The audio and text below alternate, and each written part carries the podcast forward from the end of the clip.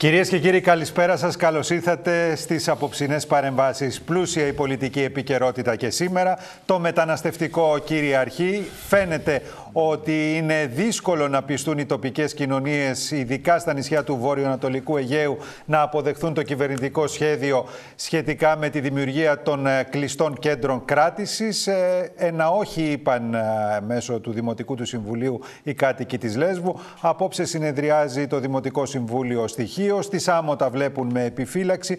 Υπάρχουν δυσκολίες λοιπόν, καθώς ήδη η κατάσταση είναι δραματική και οι νησιώτες ανησυχούν ότι αν δημιουργηθούν τα κλειστά αυτά κέντρα θα παγιωθεί η παραμονή και μάλιστα σε πολύ άσχημες συνθήκες χιλιάδων προσφύγων και μεταναστευτικών στις περιοχές τους. Όχι ότι είναι ευκολότερη κατάσταση στην οπηρωτική χώρα, καθώς και εκεί εκδηλώνονται αντιδράσεις και προχωρούν με πολύ αργούς ρυθμούς σχεδόν σημειωτών οι προσπάθειες της κυβέρνησης να δημιουργήσει ε, τα κέντρα της ελεγχόμενης παραμονής όπως έχουν ονομαστεί. Τώρα ε, υπάρχει έντονο παρασκήνιο αλλά και στο προσκήνιο έχει έρθει κόντρα κυβέρνησης αξιωματικής αντιπολίτευσης σχετικά με τους διορισμούς ε, και των διοικητών των νοσοκομείων. Ο απερχόμενος 80χρονος διοικητής του νοσοκομείου της Καρδίτσας ε, βγήκε και είπε σήμερα ότι έλαβε την υπόσχεση ότι θα τοποθετείται στη θέση αυτή από πολύ ψηλά από τον ίδιο τον Πρωθυπουργό. Υπήρξε απάντηση από την αξιωματική αντιπολίτευση. Προέκυψε και μια κόντρα του κυρίου Πολάκη με την κυρία Αγαπηδάκη, τη νέα ειδική συντονίστρια για τα συνόδευτα προσφυγόπουλα.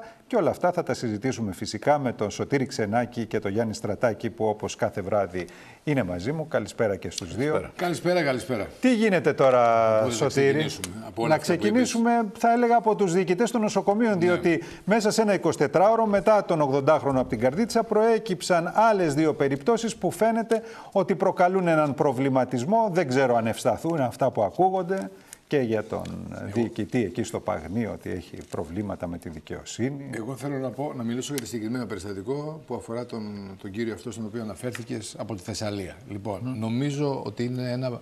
Πώς να το πω για να ευχαριστήσω και τον φίλο μου τον Γιάννη. Να το πω αυτό γκολ, να το πω μεγάλο λάθος, να το πω φάουλ, να το πω ότι, να πω ότι είναι ένα σοβαρό θέμα για μένα είναι από τα θέματα αυτά τα οποία δεν ξεχνιούνται σε τρεις μέρες. Γιατί υπάρχουν θέματα τα οποία τα συζητάμε τρεις μέρες, μετά τα ξεχνάμε και φεύγουν. Είναι από τα θέματα τα σοβαρά. Ε, δεν μπορώ να πιστέψω σε καμιά περίπτωση, εγώ τουλάχιστον, έτσι, ότι προφανώς υπάρχει πολιτική συναλλαγή σε θέσεις κλειδιά όπως η συγκεκριμένη υπήρχε, υπάρχει και θα υπάρχει κατά την άποψή μου.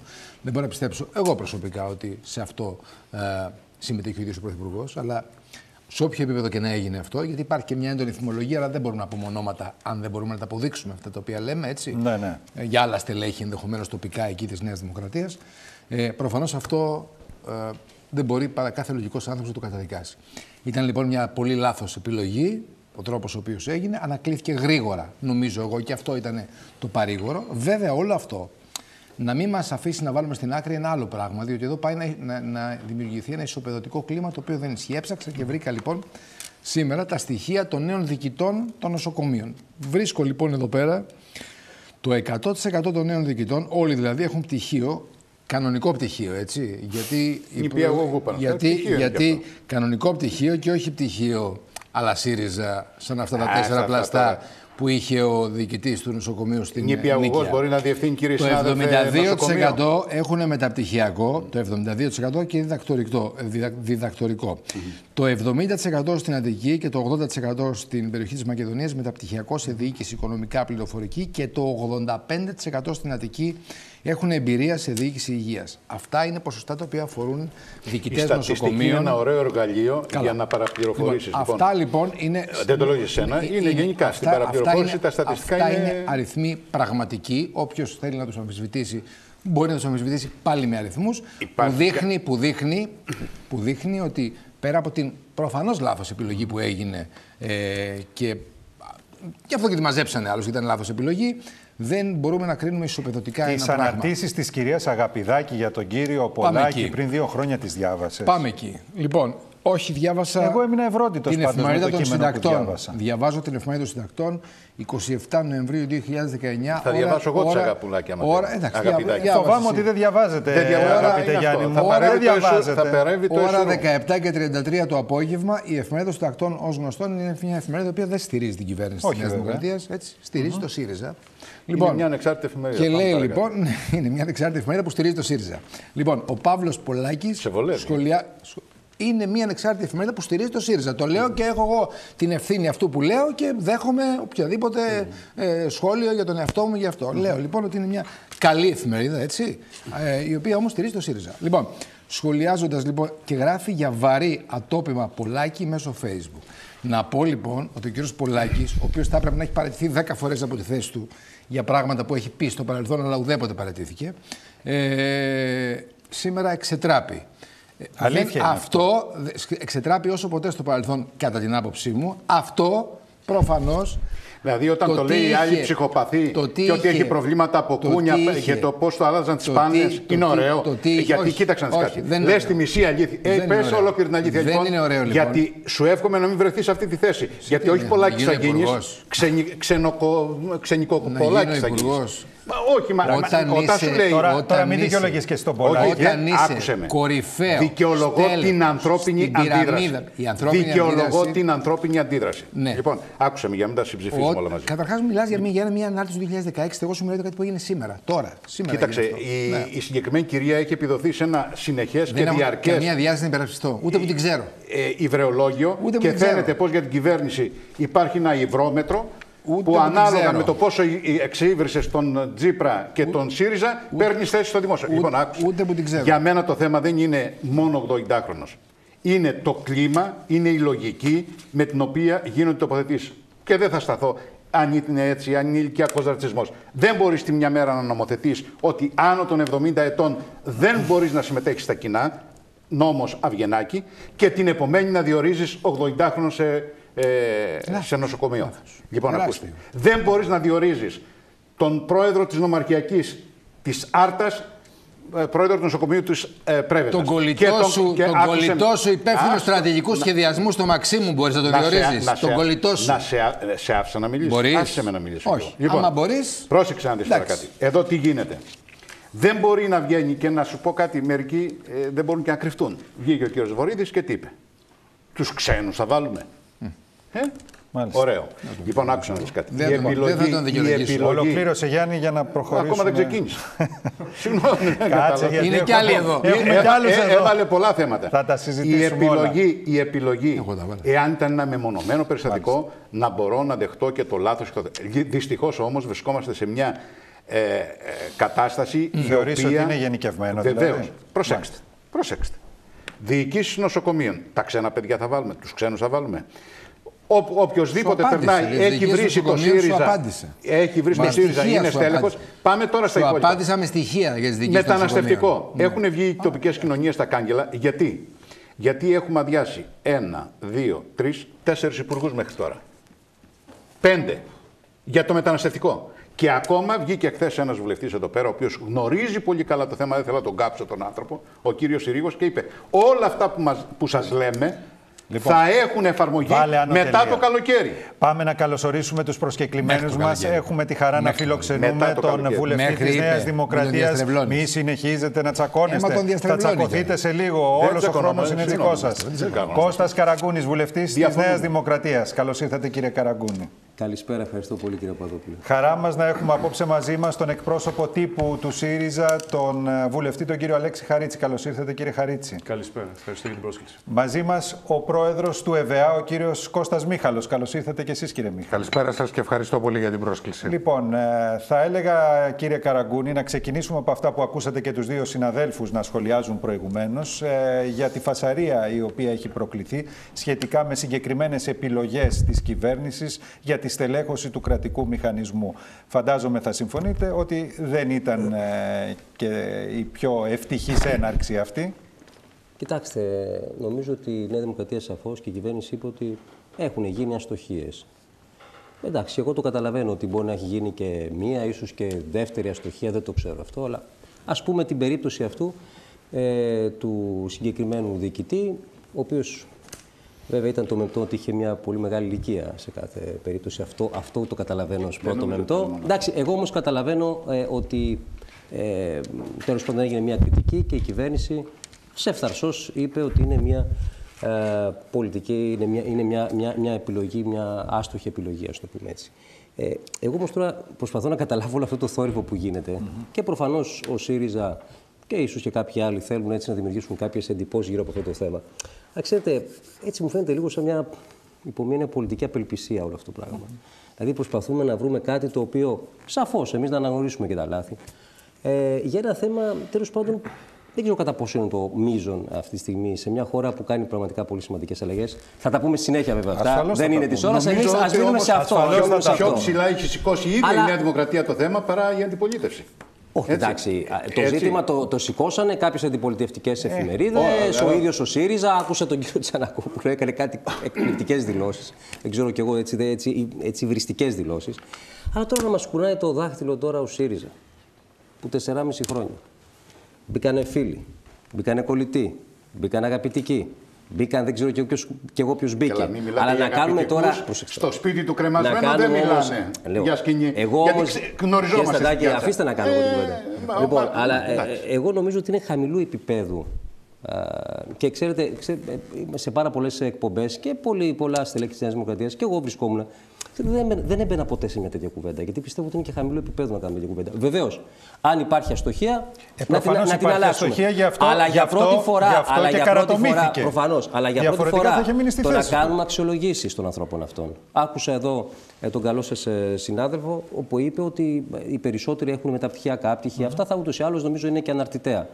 Θα υπάρχει μια αξιολόγηση τρίμηνη. Το καταλαβαίνω ως μια θετική αλλαγή, τουλάχιστον στις διοικήσει των νοσοκομείων, αλλά και σε όλες. Εγώ πιστεύω ότι παντού πρέπει να υπάρχει μια αξιολόγηση. Αλλά δεν μπορούν να κάνουν δηλώσεις τόσο. Α, άκουσα συγκεκριμένες δηλώσεις κάποιων στελεχών του ΣΥΡΙΖΑ, θα μας τα πει και ο κ. Χαρίτης. Ε, να κουράνε το χέρι και το δάχτυλο όταν πραγματικά αυτό που ζήσαμε τα προηγούμενα 4,5 χρόνια δεν είχε και προηγούμενα. Μάλιστα.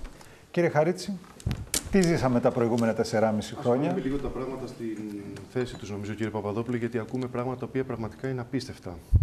Κοιτάξτε να δείτε, επειδή άκουσα και για ε, θέματα χαμηλού επίπεδου, θέλετε να θυμηθούμε τι είδους αντιπολίτευση έκανε η Νέα Δημοκρατία επί 4,5 χρόνια προς το ΣΥΡΙΖΑ; Θέλετε να θυμηθούμε, ο κ. Ξενάκης μάλιστα το επανέφερε κιόλας, ότι η αντιπολίτευση ήταν για κότερα και για τον Καρανικά. Αυτό θέλετε να θυμηθούμε για την αντιπολίτευση Δεν την οποία, είπαμε έκανε, κότερα τίποτα. την οποία έκανε η Νέα Δημοκρατία και αν ήταν αντιπολίτευση ουσίας. Εδώ έχουμε ένα μείζον ζήτημα ειδική απάντησα σε τάξης. αυτό που άκουσα. Ένα, ένα ζήτημα το οποίο, κατά τη γνώμη μου, έχει δύο πάρα πολύ σοβαρές πτυχές. Γιατί βεβαίως ο κύριος Καραγκούνη προσπαθεί από τη μεριά του, λογικό θα έλεγα από τη μεριά του, να το ξεπετάξει ως μια αστοχία. Ω ένα δεύτερο. Βεβαίως να πω, και αυτό είναι προς τιμή του κύριου Καραγκούνη, προσωπικά, ότι ε, ε, τουλάχιστον μίλησε για αστοχία.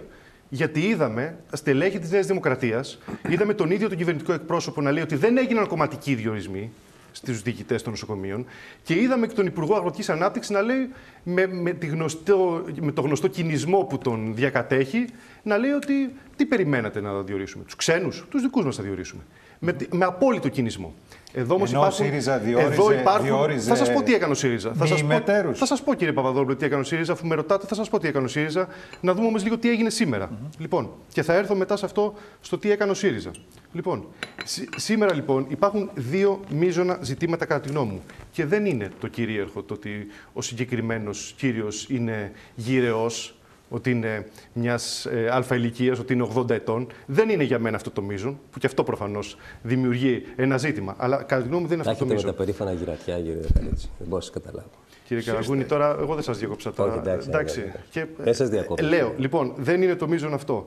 Υπάρχουν όμως δύο ε, κεντρικά, κατά τη γνώμη μου, ζητήματα. Πρώτον, ότι δεν πρόκειται, όπως προσπαθεί να το παρουσιάσει η Νέα Δημοκρατία, ως ένα μεμονωμένο πολυστατικό. Είναι δυνατόν ο γραμματέας της ΝΟΔΕ Άρτας να διορίζεται διοικητής του νοσοκομείου της Πρέβεζας και ο ε, γραμματέας της ΝΟΔΕ Πρέβεζας να διορίζεται διοικητής του νοσοκομείου της Άρτας; Εντάξει, άμα ήταν να τους βάζουμε τους ανθρώπους και στην περιφέρειά τους να μην πληρώνουν και τις βενζίνες να πηγαίνουν έρχονται, ας πούμε, αν είναι έτσι. Δηλαδή είναι, είναι ε, τρομερά αυτά τα οποία Πάντως συμβαίνουν. είναι κομματικ- κομματικές, ε, αυτές οι έχουμε επιλογές, κύριε περιπτώσεις Καραγούνη. Εγώ Όταν όταν είναι είναι κομματικά δεν θα στελέχη- πει τέτοια κουβέντα και ο Χαρίτσης. Τώρα θα κάτσω διοικητών- να του διαβάσω ένα τα διοικητών ρουσφέτια οι που οποίοι έχει κάνει ο έχουν ΣΥΡΙΖΑ. κάνει Νόμιζα δεν θα πεις εξόφθαλμα τέτοια κουβέντα. ρατσιστικές δηλώσεις στο παρελθόν και γίνονται διοικητές νοσοκομείων, όπως στην περίπτωση της ΚΟ. Έρχομαι όμως στη συγκεκριμένη περίπτωση γιατί εκεί βρίσκεται και το μεγαλύτερο πρόβλημα. Γιατί όμως, γιατί υπάρχει προσωπική εμπλοκή του σημερινού Πρωθυπουργού, του κ. Μητσοτάκη. Εκεί είναι το μείζον ζήτημα. Αυτό από πού το συνάγεται, από τα όσα υποστήριξε Και επειδή ο... είπε ο κύριος, ο ο, ο, διοικητής. συγκεκριμένος ε, πολιτευτής της ε, Νέας Δημοκρατίας, ότι το πρωί στον Sky αποκάλυψε ουσιαστικά όλα αυτά τα μυθεύματα της Νέας Δημοκρατίας περί αριστείας, περί αξιοκρατίας που ακούγαμε- ακούγαμε όλο το προηγούμενο διάστημα. Στη συνέχεια όμως και κατά τη διάρκεια της ημέρας έδωσε και μια συνέντευξη σε, ένα, ε, σε μια γνωστή ιστοσελίδα, στην οποία λέει ο μοναδικός που έβαζε τα στήθη του μπροστά επί τέσσερα χρόνια που τα έσκιαζε η φοβέρα του ΣΥΡΙΖΑ ήμουν εγώ. Όταν συναντήθηκα με τον κύριο Μητσοτάκη στο γραφείο του στη Βουλή, του είπα: Αφού θέλεις να γυρίσω στη Νέα Δημοκρατία, όταν γίνεις πρωθυπουργός, έχω ένα πολύ καλό βιογραφικό σημείωμα, θέλω τη συγκεκριμένη θέση. Ξέρω όμως ότι δεν βαραίνει μόνο το βιογραφικό, γιατί χρειάζεται και πολιτική συνένεση. Δεν γίνονται αυτά μόνο με τα προσόντα, να μην κρυβόμαστε πίσω από το δάχτυλό μας. Και συμφώνησε. Αυτά είπα και αυτοί με διόρισαν. Ο ίδιος τα λέει. Και δεν είδα κανέναν από τη Νέα Δημοκρατία να βγαίνει να διαψεύδει τα λεγόμενα του κυρίου πατέρα. Εδώ λοιπόν υπάρχει ένα μείζον ζήτημα γιατί εμπλέκεται ο ίδιος ο σημερινός πρωθυπουργός ως αρχηγός τότε της αξιωματικής αντιπολίτευσης. Και εγώ αναρωτιέμαι ειλικρινά, αν ο, ο, κ. Μητσοτάκης ως αρχηγός αντιπολίτευσης λειτουργεί ως κομματάρχης Τρίτης Εθνικής για να κάνει τέτοια, τέτοιες ε, συναλλαγές με έναν πολιτευτή της Νέας Πραγματικά τώρα, Δημοκρατίας, ε, δεν μπορώ να τότε μην απαντήσω, πραγματικά δεν μπορώ να όταν μην έρθει η ώρα να απαντήσω. απαντήσετε. Δηλαδή, λοιπόν. μα σε αυτό Να που λέτε, απαντήσω. κύριε Χαρίτση. Μισό εδώ λεπτό, τώρα μισό συγγνώμη, λεπτό όμως, συγγνώμη. κύριε Καραγκούνη, Εντάξει, δεν σας διακόπτω. Ολοκληρώστε, εγώ δεν σας δεν σας Λοιπόν, διακόπτω εγώ. όταν Ολοκληρώστε κάνει για να τέτοιες λάβετε συναλλαγές όμως όμως, όταν κάνει τέτοιες συναλλαγές με ένα, ε, με ένα πολιτευτή της Νέας Δημοκρατίας, τότε με τα μεγάλα οικονομικά συμφέροντα, τι ακριβώς κάνει ο κ. Μητσοτάκης; Μάλιστα. Δημιουργούνται Να- εύλογα ερωτήματα. Να λάβετε μια απαντήσω όμως γιατί δεν απάντηση θέλω και να τίποτα να απαντήσετε μένει. και για το τι έκανε ο ΣΥΡΙΖΑ. Βεβαίως, γι' αυτό θέλω να Για το απαντήσω αν ο τώρα. ΣΥΡΙΖα Λοιπόν, δηλαδή δεν είχε κομματικές Έρχομαι λοιπόν, επιλογές. Έρχομαι λοιπόν στο τι έκανε ο ΣΥΡΙΖΑ, κύριε Παπαδόπουλε. Και, Και για επιτρέψτε τον, μου εδώ να και σας για πω τον ιδιοκτήτη του ότι- βουλκανιζατέρ ότι το που δι- διορίστηκε. Το οποίο αποδείχθηκε ότι ήταν fake news από συναδέλφους Δηλαδή; σας, δυστυχώς. Δηλαδή; Γιατί κατατέθηκαν τα πτυχία του συγκεκριμένου ανθρώπου. Αποδείχθηκε ότι ήταν fake news. Αυτό το οποίο έκανε ο ΣΥΡΙΖΑ όμως συνολικά για το θέμα των διοικητών των νοσοκομείων ήταν το 2016 η τότε ηγεσία του Υπουργείου Υγείας υπό τον Υπουργό, τον κύριο Ξανθό, προχώρησε στη συγκρότηση μιας επιτροπής, μια επιτροπή η οποία έκανε δημόσιο ε, διαγωνισμό, μάζεψε βιογραφικά, έκανε συνεντεύξεις, κα- κατέθεσε πίνακες μοριοδότησης για όλους τους υποψήφιους και η επιτροπή μάλιστα πρότεινε η ίδια στον Υπουργό ποιοι πρέπει να αναλάβουν τις θέσεις των διοικητών.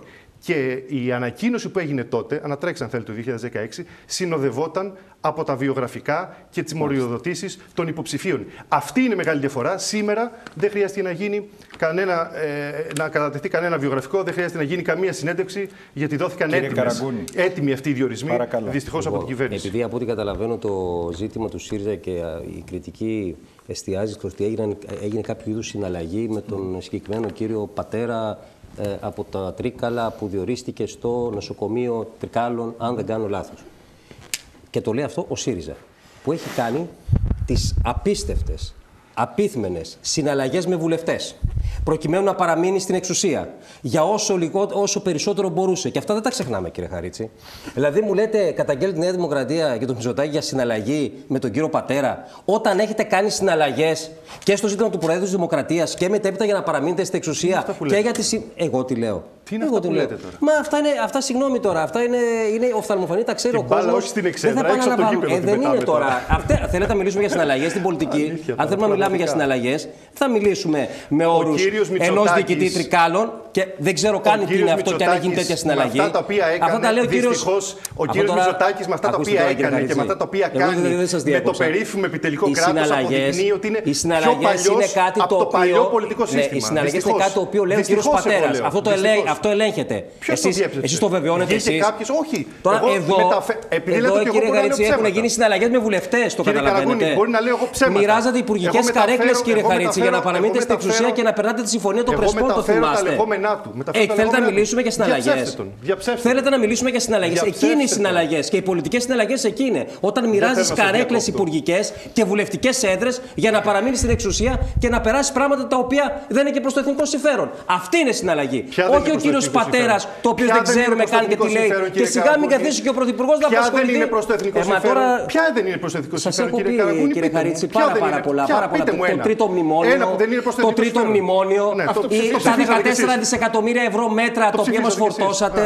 Η συμφωνία των Πρεσπών που Αλήθεια. εμείς είχαμε Χθες κάνει. ο κύριος Δένδιας δεν δυσπιστία- πήγε στη Βόρεια Μακεδονία που κάναμε και είπε ότι πρόταση πρέπει δυσ- να τηρηθεί η συμφωνία που κατά κάναμε γράμμα. πρόταση Αυτό δεν είπε ο δυσπιστίας κύριος για να μην Δένδιας τη χθες, φέρετε. μόλις. Ξέρει ο Μόλις χθες. κόσμο. Μόλις Ξέρει ο χθες. κόσμο. Ξέρει ο Πόσες κόσμος ποιε κολοτούμπες ήταν. πια, Και πόσες τώρα, για κυβιστήσεις να θα πω, εγώ κάνετε. δεν είχα κανένα σκοπό να πω σε ρουσφετολογικά τώρα ζητήματα, ούτε για τον κύριο Καρανίκα να μιλήσω, ούτε για όλους που είχαν μπει. Εδώ κάνανε μία μέρα, μία μέρα πριν πέσουν από την εξουσία. Διαβάζω τώρα τις 32 μετατάξεις και τους διορισμούς στελεχών του ΣΥΡΙΖΑ. Θέλετε να σας πω ποιοι ήταν, κύριε Χαρίτση, να σας επαναλάβω. Εγώ δεν θέλω να κάνω τέτοια, αντιπολι... τε- τέτοια πολιτική, συγγνώμη, ούτε να σας κάνω τέτοια κριτική, Ναι, αλλά εσείς ούτε να ήρθατε- αναφέρω ονόματα. Ήρθατε με τη ροφέα της αξιολόγησης. Ε, καλά τώρα, αυτό σας λέω, κύριε Στρατάκη. Θα, κάτσω να, να- θα, θα παριθμίσω λοιπόν τα στελέχη σα, κύριε Χαρίτση. Θέλετε να σας παριθμίσω έναν. Δεν θέλω να το θέλετε να κάνω. κάνετε. Εγώ δεν θα- Επειδή το ξέρετε, είναι Εγώ 32 δεν θα μετατάξει. Μία μέρα πριν από τις εκλογές. Αυτή την πολιτική θέλετε να κάνουμε, αυτή του επίπεδου πολιτική πρέπει να κάνουμε; Εγώ δεν έχω κανένα πρόβλημα. Θα έχουμε μία λίστα, Εγώ μετέφερα ένα τα πακ, λεγόμενα μια του εγκυκλοπαίδεια πολιτευτή θα σας. Εγώ έχουμε. μετέφερα Μια τα εγκυκλοπαίδεια λεγόμενα- τόμους θα τα έχουμε. λεγόμενα του Και εσεί θα μου λέτε πολιτευτή για τον σας, κύριο κύριε Πατέρα. Καραγκούνη. Δεν σας λέω μόνο για τον κύριο Πατέρα. Αλλά τώρα εδώ Δεν πέρα σας ξέρετε λέω- κάτι, είναι συγκεκριμένοι. Δεν θέλω να τους Επιτρέψτε εκθέσω να τους σας ρωτήσω ανθρώπους γιατί κάτι. δεν φταίνε Να σας κιόλας. ρωτήσω κάτι, κύριε Λοιπόν, Καραγκούνη. Ευθέως, μην να σας πάμε σε ρωτήσω συναλλαγές κάτι. λοιπόν. Να σας Αφήστε τα ρωτήσω αυτά κάτι στην άκρη ευθέως. τώρα. Προεκλογικά, Αν θέλετε, ο ναι. κύριος Μητσοτάκης Ναι. δεν είχε σηκώσει τη σημαία της αριστείας, Προφανώς. της αξιοκρατίας. Και το έκανε πράξη. Το έκανε πράξη. Με αυτά το έκανε πράξη. Απόλυτα. Τι άλλο δηλαδή Για πρέπει πείτε μου, να σας γίνει; παρακαλώ, οι Τι θέσεις άλλο που πρέπει πήρανε- να γίνει Ακούστε για να λίγο. αποδεχτείτε Μου λέτε για ότι το όλα αυτά τα επιτελικό οποία κράτος. λέγατε προεκλε- Μου προεκλογικά λέτε για το επιτελικό προλάβατε και τα διαψεύσατε Ε, μέσα σε κύριε Χαρίτση, τέσσερις με το μήνες. Τι να επιτελικό κάνουμε κράτος, τώρα; Εμείς δεν Βοά βάλαμε, όλη η χώρα. δεν βάλαμε Όλη η γενικούς χώρα, γραμματείς βοά. που έχουν πραγματικές, είπε, πραγματικές εξουσίες Με το επιτελικό διορισμένους κράτος από το ΑΣΕΠ. είχατε Αυτό κάνει- κάνατε είχατε εσείς. κάνει ολόκληρη Θέλετε να σας ιστορία, πω ποιους κύριε διορίσατε. Καραγκούνη, είχατε κάνει Θέλετε να ολόκληρη- σας πω ποιους διορίσατε. Είχατε κάνει ολόκληρη ιστορία για τους μετακλητού του ΣΥΡΙΖΑ, του ΣΥΡΙΖΑ επί τέσσερα Αφήστε χρόνια. τους μετακλητούς. Περίμενε, Αυτό α, είναι- να τους αφήσουμε. όχι, δεν σας αυτό- συμφέρει. αυτό τώρα δεν Και σας τι συμφέρει να το κάνατε, πείτε. και Δεν το τι πείτε. κάνατε, Τους Αφήστε το αυτό. πολλαπλασιάσατε τους Καλά, μετακλητούς, τώρα. αυξήσατε Λοιπόν, τις αμοιβές τους και ακούστε σύμφωνα λίγο, με τα κύριε Χαρίτση, επίσημα στοιχεία με τέτοια του πολιτική Γενικού δεν Λογιστηρίου πάτε του μπροστά. κράτους Με τέτοια στοιχίζουν, πολιτική δεν πάτε μπροστά, στοιχίζουν γιατί δεν σας στην συμφέρει ελληνική αυτή να κάνουμε οικονομία, τέτοια κουβέντα. στερείται από την ελληνική οικονομία, έχουμε και τον κύριο Μίχαλο εδώ Ναι. δίπλα μας, Λοιπόν, 38 εκατομμύρια Θέλετε να σας πω επιπλέον κάτι, από θέλετε να τον σας πω κρατικό κάτι. Οι κορβανά σε θέσεις που σχέση με τα μπήκανε και προηγούμενα διοριστήκανε χρόνια. από τη Νέα Δημοκρατία και από την κυβέρνηση ήταν αξιοκρατικές, ήταν πραγματικά τα πτυχία τους στο μέγιστο βαθμό, αναγνωρισμένες προσωπικότητες. Θέλετε να σας πω ποιους διορίζατε 4,5 χρόνια; Και σας είπα σε ποια λογική. Τόση Εγώ ώρα δεν αυτό θεωρώ λέτε, αλλά πολιτική δεν μου λέτε. συναλλαγή αυτό. Γιατί αν μπούμε εκεί θα έχω ένα πάπυρο σας λέω λαρούς, θα έχω μια εγκυκλοπαίδεια. θα το δούμε. Να μην αναφέρω τα ονόματα, εδώ μπροστά μου τα έχω. Εντάξει. Και εμείς δεν έχουμε τίποτα, αλλά εκείνο το πρόβλημα. Εγώ σας είπα που είναι η συναλλαγή πολιτική. Συναλλαγή πολιτική κάνατε με βουλευτές, με θέσεις υπουργών για να κρατηθείτε στην εξουσία. Αυτή είναι πολιτική συναλλαγή και την κάνετε σε εθνικά- για την διάφορα. Επονίδη στη Αυτά συμφωνία των είναι, λοιπόν. Πρεσπών, Αν θέλετε να την οποία μιλήσουμε με τώρα λέτε πολιτικά, ότι με πρέπει για τα πολιτικούς- γράμμα να την τηρήσουμε. Έτσι, Κύριε τώρα Καλά, αυτά εντάξει. λέτε. Κύριε Καραγκούνη, Τώρα Εμείς αυτά ξέρετε λέτε τι κάναμε στους με τη συμφωνία των Μακεδονομάχους, Πρεσπών. στους Μακεδονομάχους Εμείς, που τους εμείς βγάζατε κάναμε στον δρόμο πρόταση τότε. δυσπιστίας και δεν Που τους φοβηθήκαμε βγάζατε. κύριε Χαρίτσι. Τότε Ούτε γιατί το ΕΛΚ, λέτε τώρα ότι πρέπει να ούτε τηρηθεί το κατά ΕΛΚ γράμμα. φοβηθήκαμε, ούτε την Ευρώπη Αυτό το είπε ο φοβηθήκαμε. κύριος Δένδιας, Το είπαμε όντως, ξεκάθαρα. έχετε δίκιο. Το είπε ο Το Δένδιας είπε- χθες το είπε, μόλις, αλλά κύριε αυτό Ξενάκη. Κάνετε αφορούσε- καλό ρεπορτάζ. αλλά Ξέρετε αυτό πολύ καλά τι είπε ο αφορούσε- κύριος έχετε δίκιο, Δένδιας. Το είπε, αλλά αυτό αφορούσε κατά την άποψή μου όπως τον άκουσα. Κατά κύριο λόγο το γεγονός ότι το γειτονικό μας κράτος δεν εφαρμόζει τη συμφωνία έτσι όπως έχει Και δεν είναι ο υπογράψει μόνος που να το τη είπε, κύριε συμφωνήσει. Ξενάκη. Το Έτσι έχει δεν πει και ο είναι; ίδιος ο κύριος Μητσοτάκης Ναι. στη συνάντησή του και με τον κύριο Ζάεφ. Ναι, και το, μάλιστα- έχουν, το έχει πει ο κύριος και- Παναγιοτόπουλος, Υπουργός και Εθνικής μάλιστα Άμυνας. τάχθηκε Το λένε υπέρ της μετεκλογικά ευρωπαϊκής όλα τα στελέχη της προοπτικής Νέας των Δημοκρατία. Σκοπίων. Άλλα λέγανε. Εγώ θυμάμαι τον κύριο Μητσοτάκη να μιλάει για επονίδη στη συμφωνία. Να σας πω όμως θυμάμαι ότι- τον κύριο Σαμαρά, τον κύριο Γεωργιάδη, τον κύριο Βορύδη να κατεβαίνουν στο δρόμο στα συλλαλητήρια. Ναι, αλλά Τα πο- θυμάστε ποτέ αυτά; δεν είπαν προεκλογικά ότι δεν την εφαρμόσουν όμως. Αν θυμάμαι καλά. Λοιπόν, όσον αφορά τα περί συναλλαγής, μπορείτε να μου πείτε τι είναι ακριβώς, ε, πώς το ονομάζετε το τι πήρατε στο Υπουργικό σας Συμβούλιο, από το Πασόκ, ε, από σχέση το έχει αυτό; Ποτάμι, τι είναι; Αυτό είναι συναλλαγή. Για να Γιατί μείνουμε να στην είναι ουσία. συναλλαγή στην Πήραμε κυβέρνηση; 40% Συγγνώμη, κύριε συγγνώμη, Στρατάκη. συγγνώμη. Πήραμε 40%. Γιατί να είναι Καλύπτουμε συναλλαγή- όλο και περισσότερο Και το γιατί είναι μεσαίο συναλλαγή χώρο, όταν- όλο το φάσμα Και γιατί από την. είναι συναλλαγή Ακούστε, στην Μπράβο, άλλη κύριε περίπτωση. Τι σχέση Καραγκούνη. έχει αυτό; Πήρατε 40%. Συναλλαγή, ξέρετε τι σημαίνει; Έχετε- κύριε Για να Καραγκούνη, κρατηθώ στην εξουσία και να έχω τα κουκιά, μοιράζω θέσεις βουλευτικές και υπουργικές. Αυτό είναι συναλλαγή. Και μοιράζετε Όχι θέσεις όταν σε έχω πάρει διευθυντές 40% στο ελληνικό λαό Έχετε- με το πρόγραμμα που έχω ξεδιπλώσει. Έχετε 158 Βεβαίως ο κύριος Χρυσοχοίδη είναι υπουργός και κάνει πολύ καλά τη δουλειά του. Βεβαίως και άλλα στελέχη από το πήρατε Πασόκ τις αρμοδιότητες. Είναι, είναι από, Συγγνώμη. προέρχονται από το Του Πασόκ και πήρε κάνουν τις πολύ καλά τη δουλειά του. Τι αρμοδιότητες. σημαίνει Για το αυτό. μεταναστευτικό Τι πήρε σημαίνει τις αυτό. αρμοδιότητες. Πολύ καλά κάνει. Και για τη βία την αστυνομική έκανε Α, πολιτική. μην το μπερδεύετε. Να σου πω Μην κάτι, μπερδεύετε επειδή την αυτό που πολιτική λέει- συναλλαγή. Για να μην Αφορά διακόπτω, στη- να μου δώσετε το λόγο σας αφορά παρακαλώ. στη- Πολύ για να μην αφορά- διακόπτω. Γενικά θα μιλήσω Και εγώ. το να φωνάζουμε όλοι μαζί δεν νομίζω ότι βοηθάει τους Σωστό, ελευθερητέ να σωστό. βγάλουν ένα Έχει- συμπέρασμα. έχει δίκιο, έχει Αν δίκιο. μπορείτε, Κύριος δώστε μου το Χαρίτσης, λόγο έχει δίκιο. για να Κύριε γιατί Χαρίτση, ανοίξανε και άλλα θέματα που οποία Εγώ θέλω να πάντως- πω. Μια εγώ κουβέντα, πάντως κύριε δεν Καραγκούνη, φωνάζω. σας παρακαλώ, μια κουβέντα θέλω να πω μόνο. Ε, αυτό που λέει ο κύριος Καραγκούνης, το τι έγινε προεκλογικά, με το τι γίνεται μετά τις εκλογές, δεν είναι το ίδιο πράγμα. Δηλαδή, το να βλέπεις, όποιος ξέρει σύγχρονη ιστορία και πρόσωπα και πράγματα, και όποιος είναι πολιτικοποιημένος και έχει ζήσει ανθρώπους από το χώρο της Νέας Δημοκρατίας να συμμετέχουν στα μνημόσυνα του Μακρυγιάννη ή σε εκδηλώσεις, σε πάση περιπτώσει, που μια εποχή πήγαινε η Νέα Δημοκρατία και ξαφνικά στην πορεία αυτών των τελευταίων ενός-δύο ετών να βρίσκονται στο ΣΥΡΙΖΑ ε, και κάποια από αυτά και στην κοινοβουλευτική του ομάδα τώρα. Λοιπόν, αυτό εννοώ.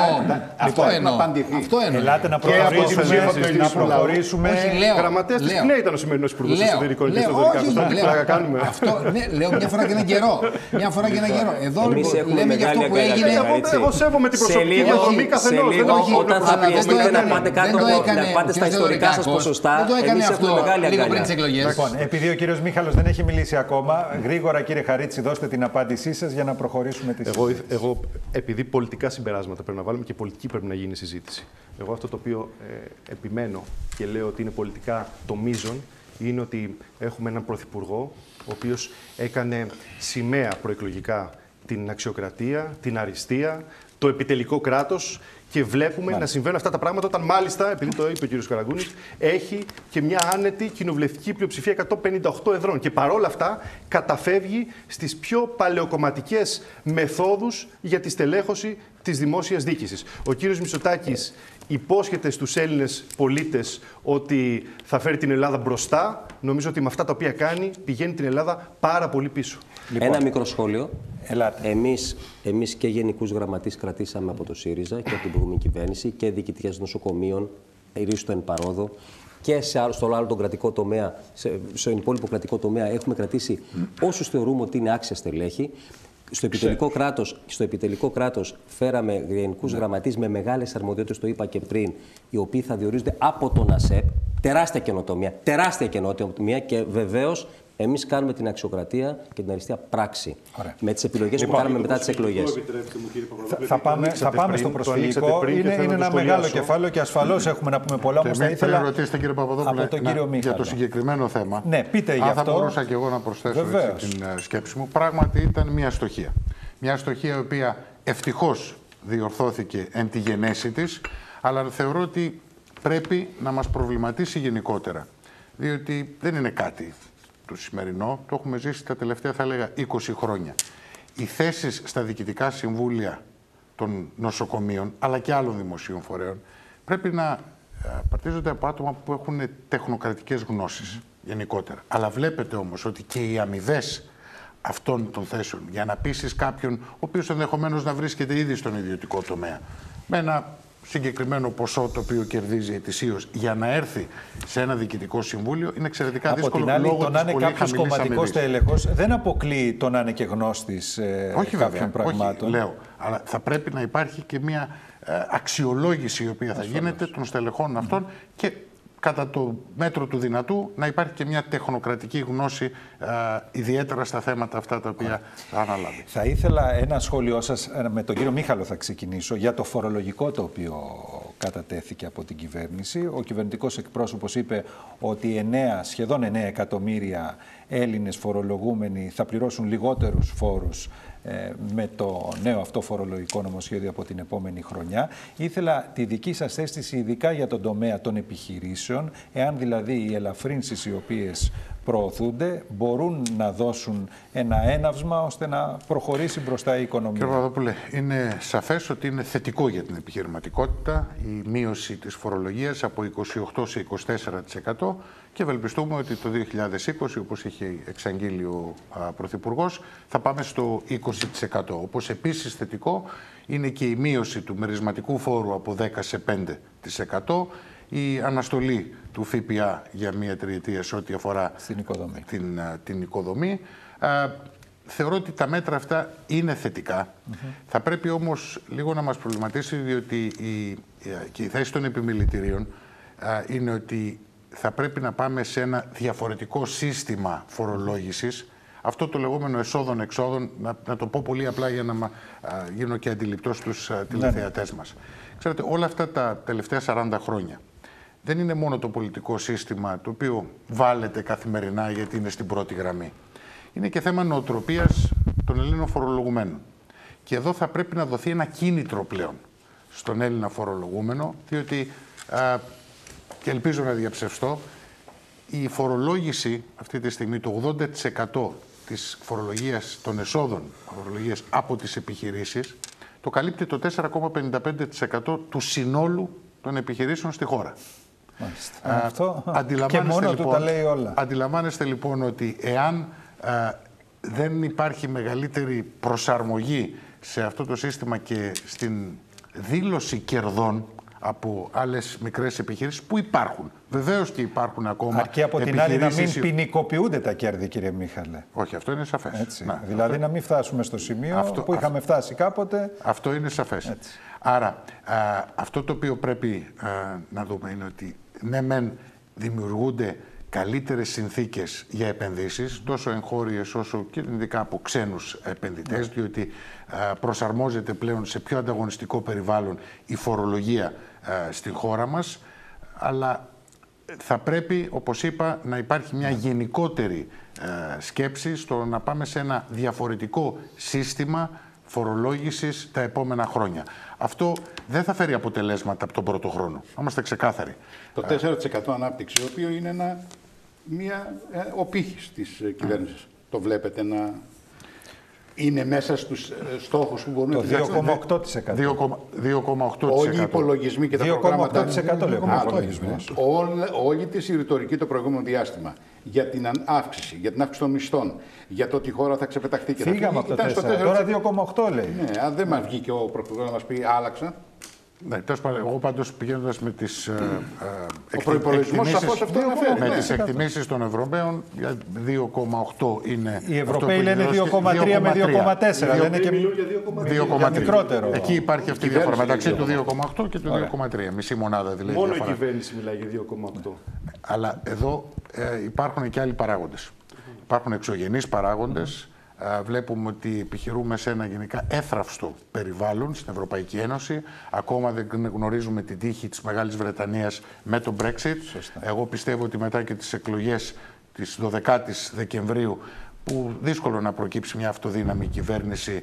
Ε, νομίζω ότι είναι ένα σύριαλ το οποίο θα το δούμε τους επόμενους μήνες. Βλέπουμε τη Γερμανία για πρώτη φορά στα τε- τελευταία δεκαετία να αγγίζει πλέον ένα φεσιακό Ασφαλώς. ε, ρυθμό ε, στην οικονομία της. Ε, Η Ιταλία παραμένει σε μια δύσκολη θέση και βεβαίως έχουμε και τον μεγάλο πόλεμο, εμπορικό πόλεμο μεταξύ Ηνωμένων Πολιτειών και ε, Κίνας που οπωσδήποτε δημιουργεί Επιτείνει την προβλήμα- αβεβαιότητα. προβλήματα εδώ. Κύριε- και, κύριε να, και να πω Καλαπώνη, κύριε Παπαδόπουλο, ναι. και να κλείσω Ναι, με ναι. αυτό.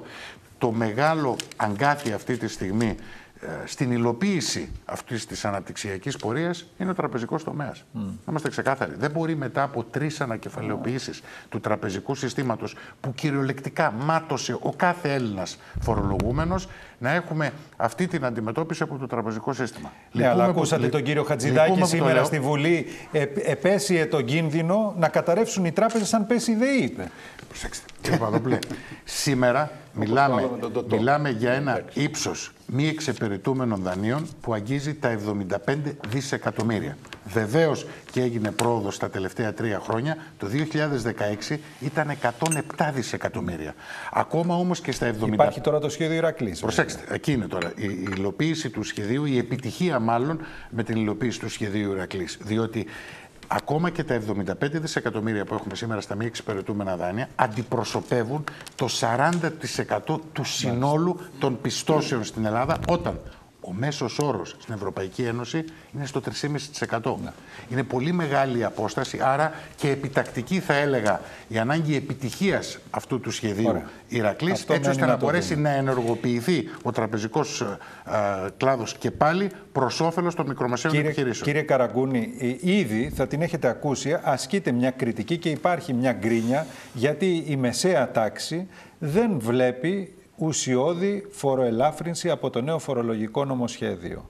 Πώς πάλι η μεσαία τάξη έμεινε απ' έξω, την οποία την είχε ισοπεδώσει βέβαια η φορολογία της προηγούμενης κυβέρνησης, αλλά εσείς λέγατε ότι θα αποκαθιστούσατε την κατάσταση. Κοιτάξτε, είμαστε τέσσερις μήνες από τις εκλογές. Τι έχουμε κάνει μέχρι τώρα, Έχουμε μειώσει οριζόντια, χωρίς ταξικό πράσ- πρόσημο, τον έμφυα. Πράγμα το οποίο είχαμε πει, η αλήθεια είναι ότι το κάναμε του χρόνου. Το φέραμε νωρίτερα. Χωρίς ταξικό αυτό, πρόστιμο, μ' άρεσε. αυτό, αυτό δεν είναι ελάφρυνση μεσαίας τάξης; Και όχι μόνο της μεσαίας Εγώ τάξη. για το φορολογικό σας Θα ερώτηση. πάμε στο φορολογικό. Γιατί ξέρετε, ε, το φορολογικό έχει να κάνει με την τσέπη. Ασφαλώς. Αν από τη μία τσέπη του δίνεις 5, αλλά από την άλλη, όπως έκανε ο ΣΥΡΙΖΑ, Σωστό του και παίρνεις αυτό. 55, αυτό δεν είναι φορολογική πολιτική, ούτε είναι δίνει τη δυνατότητα Καλά, στον για έφερο τον επαγγελματία να έμφυα πάντως, επιβιώσει. Αυτό που επικαλείστε εσείς ως. Ναι. Μισό λεπτάκι. Αυτό που επικαλείστε εσείς ως. ελάφρυνση. ελάφρυνση. Ο, ο ΣΥΡΙΖΑ λέει ότι είναι, ε, είναι αδικία σε βάρος των χαμηλών κοινωνικών στρωμάτων. Αδικία. Γιατί Το ουσιαστικά να μειώσει τον μειώνεται, έμφυα είναι όχι, αδικία. μειώνεται τον έμφυα το ίδιο Οριζόντια. σε κάποιον που έχει, σε Θα κάποιον έχουμε, που έχει θα έχουμε μεγάλη. πολύ χρόνο να τα πούμε. Μειώνεται τον έμφυα, νομίζω αυτό θα πει ο κ. Να κάνω- Βαρύτσης, να κάνω- ότι να κάνω μειώνεται μια το ίδιο ολοκληρωμένη τον έμφυα τοποθέτηση. Να κάνετε. Σε Λοιπόν, κάποιον που έχει χαμη... λοιπόν. λίγα ακίνητα με κάποιον που έχει πολλά Εντάξει, ακίνητα. Λοιπόν, λοιπόν εμείς είπαμε οριζόντια μείωση του ένφια καλύπτει τους πάντες. Όταν λέμε τους πάντες, τους πάντες και είναι πολύ γενναία η μείωση. Αυτό λοιπόν για τη μεσαία τάξη, επειδή μου αναφέρατε κύριε Παπαδόπουλος Ναι, και έκανε η Νέα Δημοκρατία με- για τη μεσαία τάξη τους πρώτους τέσσερις μήνες. Τι άλλο κάνουμε, ελάφρυση 1,2 δισεκατομμύρια ευρώ με το φορολογικό, κυρίως των χαμηλών εισοδημάτων Και των υψηλών. και των- Όχι της μεσαίας, όχι, όχι, όχι, εντάξει. και των μεσαίων. Κύριε Τα Καραγκούνη, μεσαία εισοδήματα- μισθωτός με τα 25.000 και ένα παιδί, καμία ελάφρυνση. Η οικογένεια με 18.000 ευρώ, 56 ευρώ ετησίως η ελάφρυνσή της. Λοιπόν, Είναι ουσιώδης ελάφρυνση αυτή; Λοιπόν, λέω και πάλι. Μεσαία και χαμηλά εισοδήματα ελαφρύνονται πάρα πάρα πολύ. Θέλετε να διαβάσω τις, ε, τις μειώσεις που γίνονται; Να, πες, να πραγματικά, διαβάσετε, πραγματικά. γιατί Λοιπόν, μπορεί εσείς να διαβάσετε άλλα πραγματικά. νούμερα. Λοιπόν, λοιπόν, Και να μην λέμε, είμαστε εμείς σωστά ενημερωμένοι. Οι μισθωτοί και οι συνταξιούχοι, γιατί αφορά τους πάντες. αυτό, Σωστά. έτσι. Μάλιστα. Λοιπόν, εισοδήματα μεσαίας κατηγορίας έχουμε πει ότι θα έχουμε μείωση φόρων, όχι πολύ μεγάλη, Ναι, θα 56 φτάνει ευρώ μέχρι σας τα είπα. 200 ευρώ, από 80 έως 200 ευρώ. Όμως, στα μέχρι 10.000 ευρώ εισόδημα, το ξέρετε πάρα Αυτά πολύ είναι τα καλά, χαμηλά εισοδήματα. θα είναι 1.300 ευρώ. Κύριε μεσαία Καραγκούνη, τάξη αυτή αυτή δεν είναι πάντως. μεσαία τάξη. Καλά, τώρα εντάξει. 80 ε, το ευρώ ποιος το είναι- χρόνο επίσης. Εμείς λέγαμε στο Αν Κερατό κάνετε τη Καλότο. διαίρεση, Κύριε Παπαδόπουλε, καταλαβαίνετε περιμένετε, πόσο περιμένετε, είναι. Περιμένετε. Μηνιαίος. Εντάξει, εδώ, ε, ε, ε, επειδή δεν ξέρω πώς την ορίζουμε τη μεσαία τάξη, εγώ. Εντάξει, εγώ η να μεσαία κάνω- τάξη δεν είναι. Εδώ- εδώ δεν σας είναι λέω- με 10.000. εδώ μας έχετε Σας μπερδέψει. λέω, Μας σας έχετε λέω λίγο μπερδέψει τα πάντες. στοιχεία. Σας λέω Οι λίγο τα πάντες μας στοιχεία. έχετε μπερδέψει εδώ; 6 εκατομμύρια 85.204 άνθρωποι είναι σε αυτή την κατηγορία. Αν εκεί μέσα δεν είναι μεσαία τάξη, κύριε Μίχαλε, εγώ τώρα τι να πω. να πω Αυτός κάτι πάντως άλλο, είναι. Να φύγουμε και από τη χώρα τώρα. Είναι, είναι Λοιπόν, άλλος ορισμός της μεσαίας τάξης. Ωραία, εντάξει. Μέχρι 10.000 Να φτάσουμε εισόδημα. και εκεί. Τα χαμηλά εισοδήματα ποια είναι τότε, κύριε Καραγκούνη; Σας λέω λοιπόν. Τα 230. 6 εκατομμύρια. 100.000 άνθρωποι μειώνουν, είναι, εμπίπτουν μέσα στο πλαίσιο μείωσης μέχρι 1.300 ευρώ. Τώρα, αν εσείς το λέτε ότι αυτή δεν είναι μεσαία τάξη, εγώ εντάξει να καθίσουμε να το συζητήσουμε, να δούμε τι είναι μεσαία τάξη, να την ορίσουμε. Αλλά δεν φτάνει, δεν, δεν πάει μόνο εκεί, όπως είπα, πάει και πιο πάνω. Βεβαίως από εκεί και πέρα έχει, ξέρετε τις άλλες μειώσεις του αφορολογήτου και για το κάθε προστατευόμενο τέκνο Ναι, και βέβαια. για τους ΑΜΕΑ και για τα βρεφικά και όλα τα υπόλοιπα που έχουμε πει. Πάμε λοιπόν σε επιχειρήσεις, εδώ που αφορά τον κύριο Μίχαλο. Που ήταν αυτό το, αυτός το ο είπαμε υπέρμετρος... αυτό, Ε, το είπαμε, να μην το Ναι, πούμε. να το τι πούμε, είναι, δεν είναι βεβαίως. μεσαία τάξη, 4% δηλαδή. Ένας, κάτω. ένας επιχειρηματίας, ένας μικρομεσαίος, ο οποίος από 28 θα του πάει σταδιακά στο 20% δεν είναι μεσαία τάξη. Τι είναι; Ποσοστό- Είναι η κατωτέρα τάξη ή η Ποσοστό ανωτέρα μπορείτε άμα- τάξη. για το Οι άνθρωποι μισθωτό. που δουλεύουν είναι οι οποίοι ε, μοχθούν, οι οποίοι δίνουν τα χρήματα για να ανέβει ο- το ΕΠ στη χώρα. Αυτοί οι άνθρωποι είναι. Αυτούς λοιπόν εμείς το κάνουμε απευθείας. Ε, καλά, θα έχετε το χρόνο, κύριε Χαρίζη, δεν μπορείτε να σας διακόψω καθόλου. Θα πείτε ό,τι θέλετε. Για τα θεάριστα έργα που κάνετε 4,5 χρόνια θα τα πείτε και πήρατε και αυτό ακριβώς το πολιτικό ταμείο που κάνατε πριν από Εντάξει, τέσσερις ηρωνεύεσαι. μήνες. Πήραμε μια χώρα Δεν σε κάνω, δεν φραγμοπία κάνω. και τη βάλαμε από τα Θα το πείτε, μνημόνια, θα τα πείτε κύριε μετά. Καραγκούνη. Θα το Ζητάμε πείτε να μετά. ζητήσουμε και συγγνώμη. Αλλά όχι, Να όχι. ζητήσουμε και Απλά συγγνώμη. νομίζω ότι η φορολογία δεν είναι το, Μας δεν είναι το φέρατε φόρτες στο κύριο σας. της καταστροφής Φαντάζομαι- και πήραμε άδεια ταμεία, σας Κύριε παραδώσαμε Χαρίτση, μια χώρα με 37 δεν το λέω δισεκατομμύρια προσωπικά. αποδεματικό και μας λέτε Δεν ότι είναι το φόρτε σας η ειρωνεύεστε φορολογία κιόλας. τώρα. Εντάξει. Ε, δεν είναι το φόρτε σας Εντάξει τώρα. τώρα. Μα διαλυθήκατε από τη, Εντάξει από τη τώρα. φορολογία διαλυθήκατε. Δεν- Εκεί που φτάσατε. Ο φτάσατε με τη πίνακα της φορολογία. Περιμένω- καθημερινής και όχι περιμένω- της Λοιπόν. αυγής, ο πίνακας της καθημερινής Λοιπόν. λέει εισόδημα από 20 έως 50.000 το χρόνο. Εγώ θέλω να πω κάτι κύριε Φόρο Παπαδόπουλε. ελάφρυνση 17 ευρώ. Εμείς, Μπορείτε να το εμείς θα διαψεύσετε. πιάνουμε τους στόχους που πιάνουμε τους στόχους και θα έχουμε διπλάσια ανάπτυξη του χρόνου. Όχι με την αύξηση των φόρων που έκανε ο ΣΥΡΙΖΑ. Όχι με την επιβάρηση των πολιτών που έκανε ο ΣΥΡΙΖΑ. Αλλά με μειώσεις. Και θα πιάνουμε τους στόχους με την ίδια την ανάπτυξη της οικονομίας και την αύξηση του ΑΕΠ. Έτσι, και ένα τελευταίο και πολύ σημαντικό και το λέμε στον κόσμο και το έχουμε πει ξεκάθαρα. Ό,τι υπερπλεόνασμα πιάνουμε, αφήστε για τον δημοσιονομικό ναι, ναι, στόχο ναι, που θα ναι. πέσει Θα παρέα. διανέμεται πίσω. Ό,τι ακριβώς πιάνουμε θα διανέμεται Σε ποιους; πίσω. Δεν είναι ψίχουλα και σε τελικά; φορολογία. Δεν είναι ελεημοσύνη, και σε όπως φορολογία. λέγατε Όχι, δεν είναι προεκλογικά. ελεημοσύνη. Εδώ είναι το Α, λάθος δεν είναι σας. ελεημοσύνη, όπως Δεν- λέγατε εδώ το λάθος προεκλογικά; σας. Αυτό δεν λέγατε. Όχι. Όταν θα μειώνουμε μοίρασε, φόρους, κύριε Χαρίτση. όταν μοίρασε το Δεν μ' ακούτε μέρισμα, τι σας λέω. όταν μοίρασε το μέρισμα ΣΥΡΙΖΑ και το 2016 θα μειώνουμε φόρους. και το το ελάχιστο 2017 κειμένο και το εισόδημα, 2018 το οποίο δεν εσείς λέγατε ότι είναι καταψηφίσατε ενώ ελεημοσύνη. εμείς το φέραμε συνταγματικά και εσείς το καταψηφίσατε, θα το έχουμε για τους Έλληνες.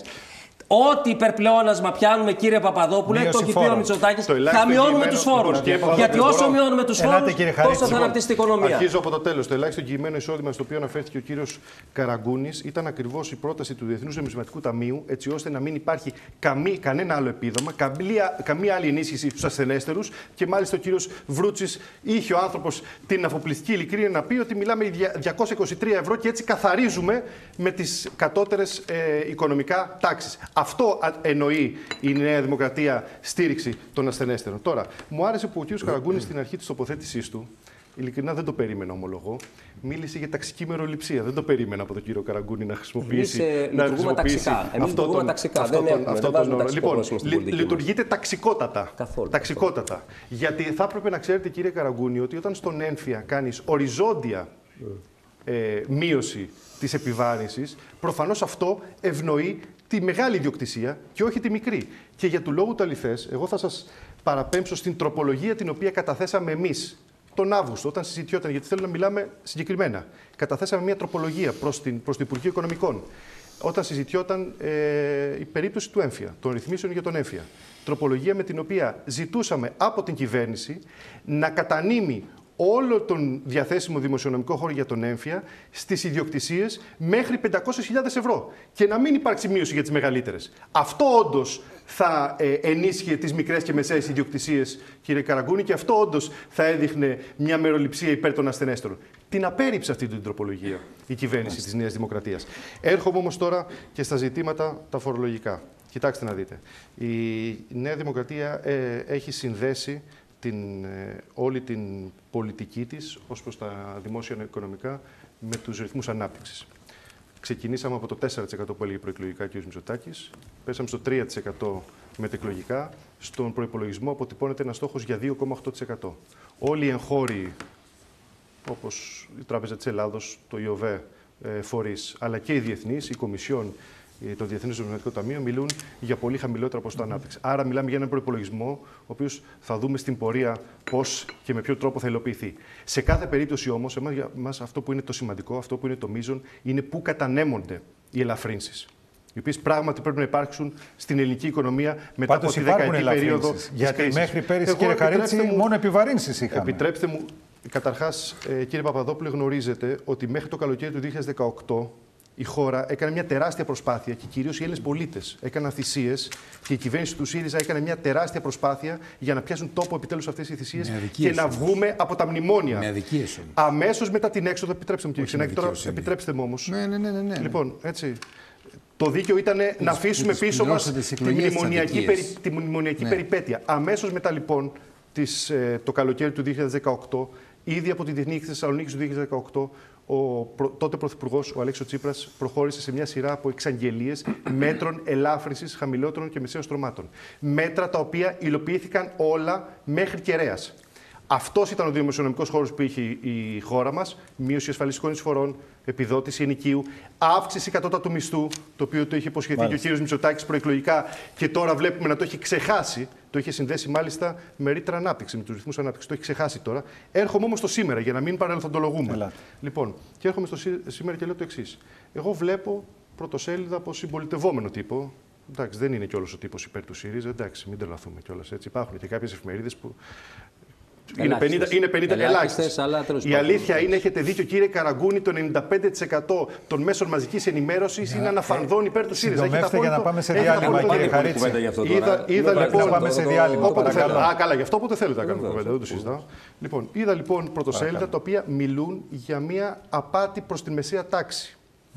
Και βλέπω επίσης σήμερα, για παράδειγμα, για να μην τα λέω εγώ, γιατί εγώ είμαι ΣΥΡΙΖΑ. Έτσι. Λοιπόν, ανακοίνωση του Πανε, της Πανελλήνιας Ομοσπονδίας Ιδιοκτητών Ακιν- Ακινήτων 27 Εντεκάτου του 19, σήμερα δηλαδή, η οποία μιλάει για το ότι οι ιδιοκτήτες ακινήτων αναζητούν το παραμικρό ψήγμα φορολογικής εμβρα... ε, ε, ελάφρυνσης της διατάξης του φορολογικού νομοσχεδίου. Άνθρακες κυριολεκτικά αποδεικνύεται Μάλιστα. ο θησαυρός. Αυτό λέει η Πομιδά. Λοιπόν. Δεν νομίζω ότι η Πομιδά τώρα έγινε, Σας έγινε ευχαριστώ ΣΥΡΙΖΑ. και μπαίνουμε κατευθείαν στο μεταναστευτικό προσφυγικό. Κύριε Καραγκούνη, τι γίνεται, γιατί υπάρχει αυτή η δυσκολία να πιστούν οι τοπικές κοινωνίες, όχι μόνο στην υπηρετική χώρα, αλλά βλέπετε τι γίνεται τώρα και στα νησιά του βορειοανατολικού Αιγαίου, να πιστούν ότι το κυβερνητικό σχέδιο μπορεί να επιφέρει αποτέλεσμα και να μην τους επιβαρύνει τόσο όσο φοβούνται. Υπουργός άλλαξε καταρχήν σήμερα. Κανένα καινούριο. Δεν νομίζω ότι χρειάζεται να αλλάξει ο Υπουργός. Οι Υπουργοί δουλεύουν μια χαρά. Τέσσερις έχετε ήταν αλλάξει. πραγματικά. Ήταν... Καθόλου. Γιατί ποιος έχει αλλάξει; Να σας θυμίσω Μια τώρα. χαρά είναι. Όλοι- Όχι, όλοι να κάνουν σας το έργο θυμίσω. τους. Όλο κάνουν πολύ καλά το έργο Χρυσοχοίδης, τους. Θεοδωρικάκος. Γιατί αυτοί δεν συμμετέχουν.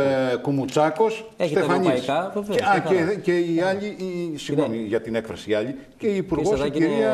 είναι- Πού είδαν είναι- όλοι αυτοί είναι- ακόμα, είναι εσύ; απλό. Η Είναι κυρία, απλό. πώς την είπαμε, Η κυρία και- Δόμνα με Μιχαηλίδου. τα όπλα από της Είναι- Συρία, η είναι- κυρία είναι- Ελένη είναι- Μιχαηλίδου. Είναι απλό το θέμα. Υπουργοί είναι όλοι αυτοί Είναι απλό το ακόμα. θέμα. Ναι, αλλά δεν και είναι τρεις και δικαιολογείται. τέσσερις και πέντε και δέκα. Μα υπουργοί κάθε που ασχοληθούν. εβδομάδα αλλάζετε Γιατί Δεν είναι συντονιστή. απλό το θέμα και αυτό το οποίο κληρονομήσαμε, κληρονομήσαμε δεν ήταν απλό. Το κληρονομήσατε και αυτό. Απόλυτα.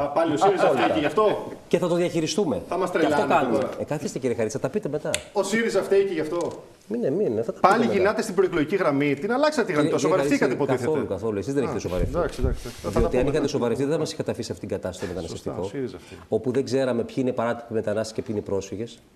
Γιατί τώρα αυτό έπρεπε να διαχωρίσουμε. Ποιος είναι παράτυπος μετανάστης, αν είσαι παράτυπος μετανάστης και μπαίνεις μέσα στην Ευρωπαϊκή Επικράτεια, γιατί η Ελλάδα είναι Ευρωπαϊκή Επικράτεια και ισχύει το κοινοτικό δίκαιο.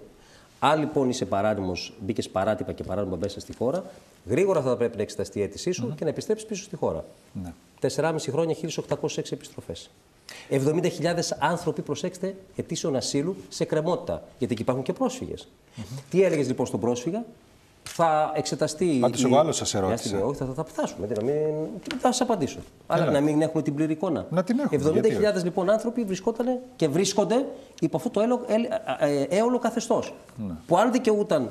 Ε, Και για πόσο άσυλο, ακόμα θα και αν μείνουν, κύριε δικαιούταν Καραγκούνη, οπωσδήποτε να πάρουν για το, πόσο το καθεστώς ακόμα του θα μείνουν πρόσφυγα. σε αυτό το καθεστώς; Καθόλου. Ε, ε, εδώ λοιπόν αυτό Όχι, αλλάζει. τι 1,5 καθόλου. εκατομμύριο πρόσφυγες και μετανάστες πέρασαν από την Ελλάδα. Μισό λεπτό, Τι είναι Γιάννη. λοιπόν αυτό, Έτσι. είναι. τι- Και μιλάτε για, 100, Τι- τι- για τι συζητάμε 70.000 τώρα, που δεν τι έχουν συζητάμε. ακόμα Κύριε καταπιεί. Καραγκούνη, μπορείτε Αυτό να πάμε δώσετε να ένα αλλάξουμε. χρονικό ορίζοντα πόσος χρόνος δηλαδή θα χρειαστεί για να διεκπαιρεωθούν αυτές οι Ακούστε λίγο, 70.000 ακούστε λίγο. περιπτώσεις; Όποιος έμπαινε μέσα- Εχθές στη θέση σας όποιος καθόταν ο έμπαινε κύριος μέσα- Συρίγος και είπε Εντάξει. καλό καλοκαίρι. Εντάξει, ωραία, ωραία. Θα τα πούμε, θα το δούμε. Δεν ξέρω. Αυτό θα το δούμε στην πράξη. Όποιος έμπαινε μέσα, κύριε Παπαδόπουλε, λόγω με- του κριτηρίου της ευαλωτότητας, όποιος έμπαινε μέσα, έπαιρνε τουλάχιστον πέντε χρόνια νομική προστασία. Ξέρετε τι σημαίνει αυτό; Ότι ε, ε, ε, δήλωναν το 90% όσων έμπαιναν μέσα. Είτε ήταν πρόσφυγες, είτε, είναι παρά- είτε ήταν παράτυποι μετανάστες, ε, με τραυματικό στρες. Ξέρετε τι σημαίνει αυτό; Για πέντε χρόνια όσοι μπαίνανε μέσα είχαν προστασία. Δεν μπορούσα να πιστέψω. Δεν ήταν τυχαίο ότι επέστρεψαν μόνο 1806. Ακούστε λίγο. Αυτό εμείς όμως το καταργήσαμε. Το αλλάξαμε με την νομοθετική πρωτοβουλία που φέραμε. Και κάνουμε πολύ πιο γρήγορα τις διαδικασίες. Πολύ πιο γρήγορες διαδικασίες της απονομής ασύλου με προσωπικό που παίρνουμε και ο, αυτά που έχουμε ρυθμίσει. Από εκεί και πέρα όμως υπάρχει ένα μεγάλο ζήτημα.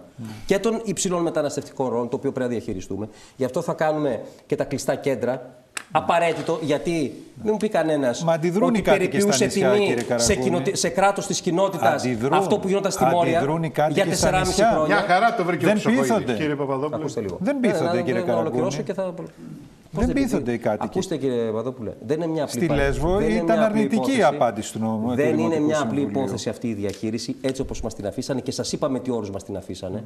Δεν, σας- δεν ήταν τυχαίο αυτό που σας είπα για τις 1806 επιστροφές. Υπήρχε νομικό καθεστώς το οποίο έγιναν έτσι. Μήπως τα πράγματα. είχε καλλιεργηθεί Και δεν στις ήταν σωστή τοπικές και- κοινωνίες άλλη προσδοκία προεκλογικά και γι' αυτό τώρα υπάρχει Κύριε Παπαδόπουλε, δυσκολία να μεταπιστούν σε οι αυτό, το άνθρωποι, οι χάος, πολίτες; σε αυτό το χάος, εμείς θα βάλουμε τάξη. Αν μου λέτε θα πάρει 2 ή 3 ή 4 ή 5 μήνες, εγώ πιστεύω θα λειτουργήσει πολύ πιο γρήγορα.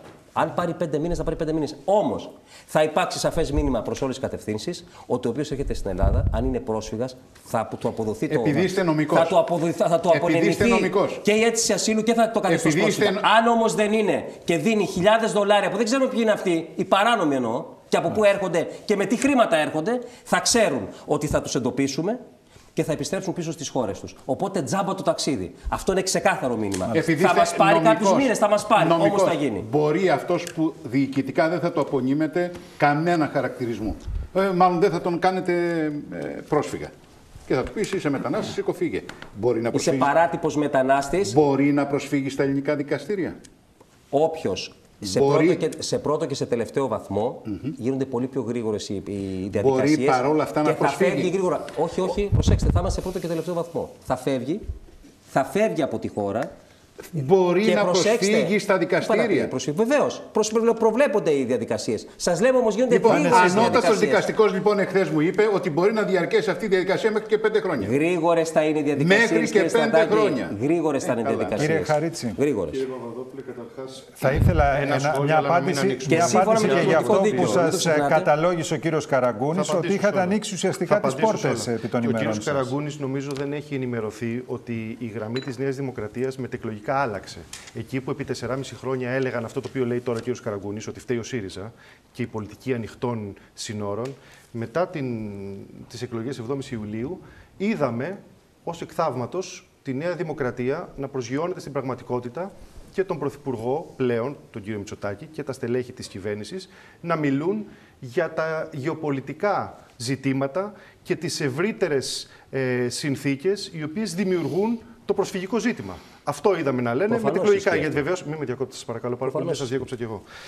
Αυτό είδαμε να λένε μετεκλογικά. Γιατί βεβαίως επί 4,5 χρόνια, την ώρα που η κυβέρνηση του ΣΥΡΙΖΑ κλήθηκε σε τρομακτικές συνθήκες να διαχειριστεί αυτήν την προσφυγική κρίση, όχι μόνο εκ μέρους της χώρας μας, αλλά εκ μέρους όλης της Ευρώπης, σε συνθήκες πολύ πιο αντίξωες από τις σημερινές και με την οικονομική κρίση να βρίσκεται στην κορύφωσή της και την ίδια στιγμή τις προσφυγικές ροές να βρίσκονται στην κορύφωσή τους, επειδή άκουσα κάποια νούμερα πριν, 850.000 άνθρωποι πέρασαν από τη χώρα μας μόνο το 2015. Ναι, αλλά τότε ήταν ανοιχτά τα σύνορα. Φέτος τα Και είχαν νούμερα... διέξοδο προς την Επιτρέψτε μου Ευρώπη. λίγο. Ναι, Μπορούσαν να φέτος, φύγουν, ναι. ναι, Δεν φέτος τα μπορούσαν, νούμερα δεν ήταν 60.000. Λοιπόν, τα οποία δεν λέω ότι είναι λίγα, δεν λέω ότι είναι εύκολη η κατάσταση σε καμία περίπτωση. Εμείς δεν θα Ήταν ανοιχτά τα ακολουθήσουμε σύνορα. την αντιπολίτευση. Ναι, Προς μας την τα Ευρώπη. κλείσανε μετά οι ομογάλακτοι της Νέας Δημοκρατίας στην Ευρώπη.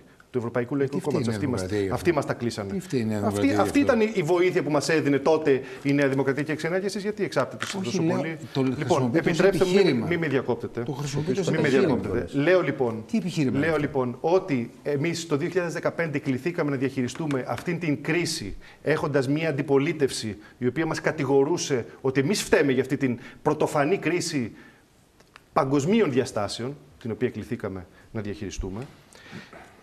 Και βεβαίως τώρα, το 2019, που πράγματι από το καλοκαίρι και μετά οι ροές έχουν αυξηθεί τους τελευταίους μήνες. Εμείς δεν βγήκαμε να κατηγορήσουμε για την αύξηση των ροών την κυβέρνηση τη Νέας Δημοκρατίας. Εμείς δεν κάνουμε αντιπολίτευση όπως έκανε η Νέα Δημοκρατία επί 4,5 χρόνια. Όμως, αυτό για το οποίο κατηγορήσαμε την κυβέρνηση είναι ότι αδράνησε χαρακτηριστικά, είναι ότι προχώρησε στην πρώτη της ενέργεια η οποία έδωσε ένα πάρα πολύ κακό σήμα στο εσωτερικό και στο εξωτερικό της χώρας με την κατάργηση του Υπουργείου Μεταναστευτικής Πολιτικής. Πάρα πολύ κακό σήμα. Και βεβαίως δεν προχώρησε αυτούς τους κρίσιμους καλοκαιρινούς μήνες σε μεταφορά ευάλωτων ομάδων όπως είχε το δικαίωμα να κάνει από τα νησιά προς την ε, υπηρετική Ελλάδα. Υπενθυμίζω ότι το 2018 και το πρώτο εξάμεινο του 2019 30.000 άνθρωποι μεταφέρθηκαν από τα νησιά για να αποσυμφορηθεί η κατάσταση. Η Επί κυβέρνηση ΣΥΡΙΖΑ. Ισχυρίζεται Επί τις τελευταίες ΣΥΡΙΖΑ. εβδομάδες μόνο, ισχυρίζεται νούμερα, Λέω. λέω. λέω εγώ, ότι 9.000 άτομα μεταφέρθηκαν το τελευταίο Νούμερα περίπου δύο λοιπόν, μήνες. νούμερα λοιπόν, 30 Ιουνίου Δεν του 2000. αντιδρούσαν τότε οι τοπικές κοινωνίες, Θα κύριε έρθω σε αυτό, Χαρίτση. θα έρθω σε αυτό, Και είναι γιατί πολύ αντιδρούν κρίσιμο. τώρα; Έχετε δίκιο κύριε Παπαδόπουλο, είναι πολύ κρίσιμο, θα έρθω αμέσως σε αυτό. Ένα, νούμερα όμως, επειδή ε, ο κύριος Ξενάκης ανέφερε κάποια νούμερα. Νούμερα, το οποίο Βεβαίως, δεν ξέρω να το σωστά, πολύ σωστά. Λοιπόν, 30 Ιουνίου του 2019 στη Μόρια υπήρχαν 5.600 άνθρωποι.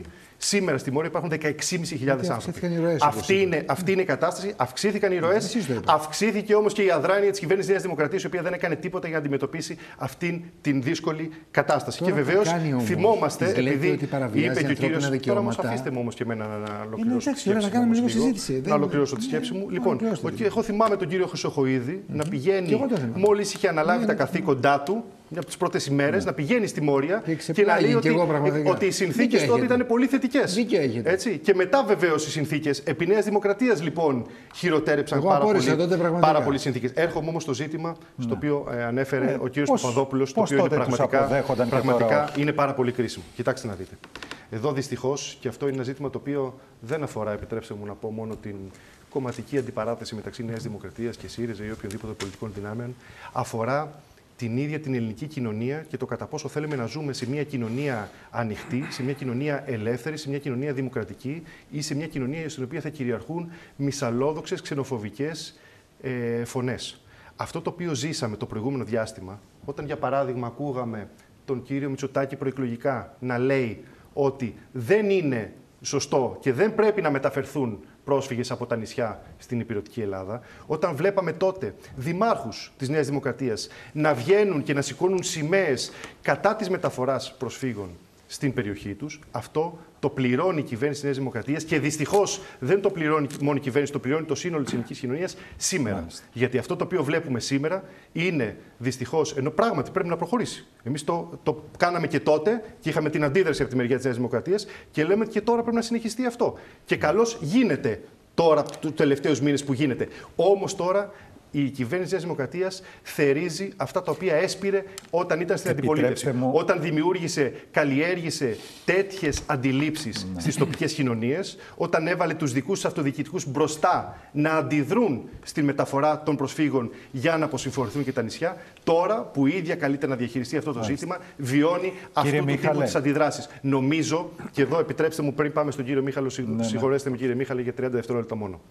Νομίζω ότι είναι πολύ μεγάλη ευθύνη του Πρωθυπουργού προσωπικά, που δεν έχει βγει μέχρι σήμερα, να καταδικάσει ο ίδιος αυτές τις ξενοφοβικές φωνές που ακούγονται σε διάφορες περιοχές της χώρας. Είναι καθήκον του Πρωθυπουργού, του εκάστοτε Πρωθυπουργού θα πω. Δεν θα πω μόνο για τον Εδώ, κύριο εδώ Μητσοτάκη. κύριε Εμείς Χαρίτση έχουμε πήρε είναι προσωπικά κατανομήσει επάνω του το οποιοδήποτε θέμα του καθήκον προσφυγόπουλου. τέτοια. του Θεωρείτε, εκάστοτε, του θεωρείτε εκάστοτε δηλαδή Μπορεί να ότι πρωθυπουργού, του εκάστοτε πρωθυπουργού έχουμε καρατομήσει, έχουμε είναι, διώξει από- εκδιώξει είναι, από το είναι κόμμα όποιος καθήκον έχει- του να Έχει εκφραστεί ρατσιστικά. μην επιτρέπει σε κανέναν Δεν να καταλαβαίνω. καλλιεργεί τέτοιες Έχει αντιλήψεις. πεις στους Δυστυχώ, περιφερειάρχες του δυστυχώς, ότι δεν μπορώ εγώ να λέω στους Ευρωπαίους θα πάρετε και δεν θα παίρνετε εσείς. Κύριε Το Ξενάκη, έχει πει. δυστυχώς η Νέα Το είπε. Δημοκρατία και ο κύριος Το Μητσοτάκη είπε. προσπαθεί να πατήσει σε δύο βάρκες. Προσπαθεί από τη μία να παρουσιάσει ένα φιλελεύθερο πρόσωπο και την ίδια στιγμή να ε, χαϊδέψει τα αυτιά ενός ακροδεξιού ακροατηρίου. Δεν γίνονται και τα δύο. Θα πρέπει να επιλέξει κάποια στιγμή ή το ένα ή το άλλο. Κύριε και Μίχαλε, δυστυχώς αυτή τη στιγμή αυτό το οποίο ποια κάνει είναι είναι- επιζήμιο για τη χώρα Σας και για την ευχαριστώ ελληνική κύριε κοινωνία στο Χαρίτση. σύνολό της. Ποια είναι κύριε Μίχαλη η εικόνα που σας δίνουν οι συνάδελφοί σας ανά την Ελλάδα. Υπάρχουν προβλήματα στις τοπικές κι- ε, κοινωνίες από την κατάσταση αυτή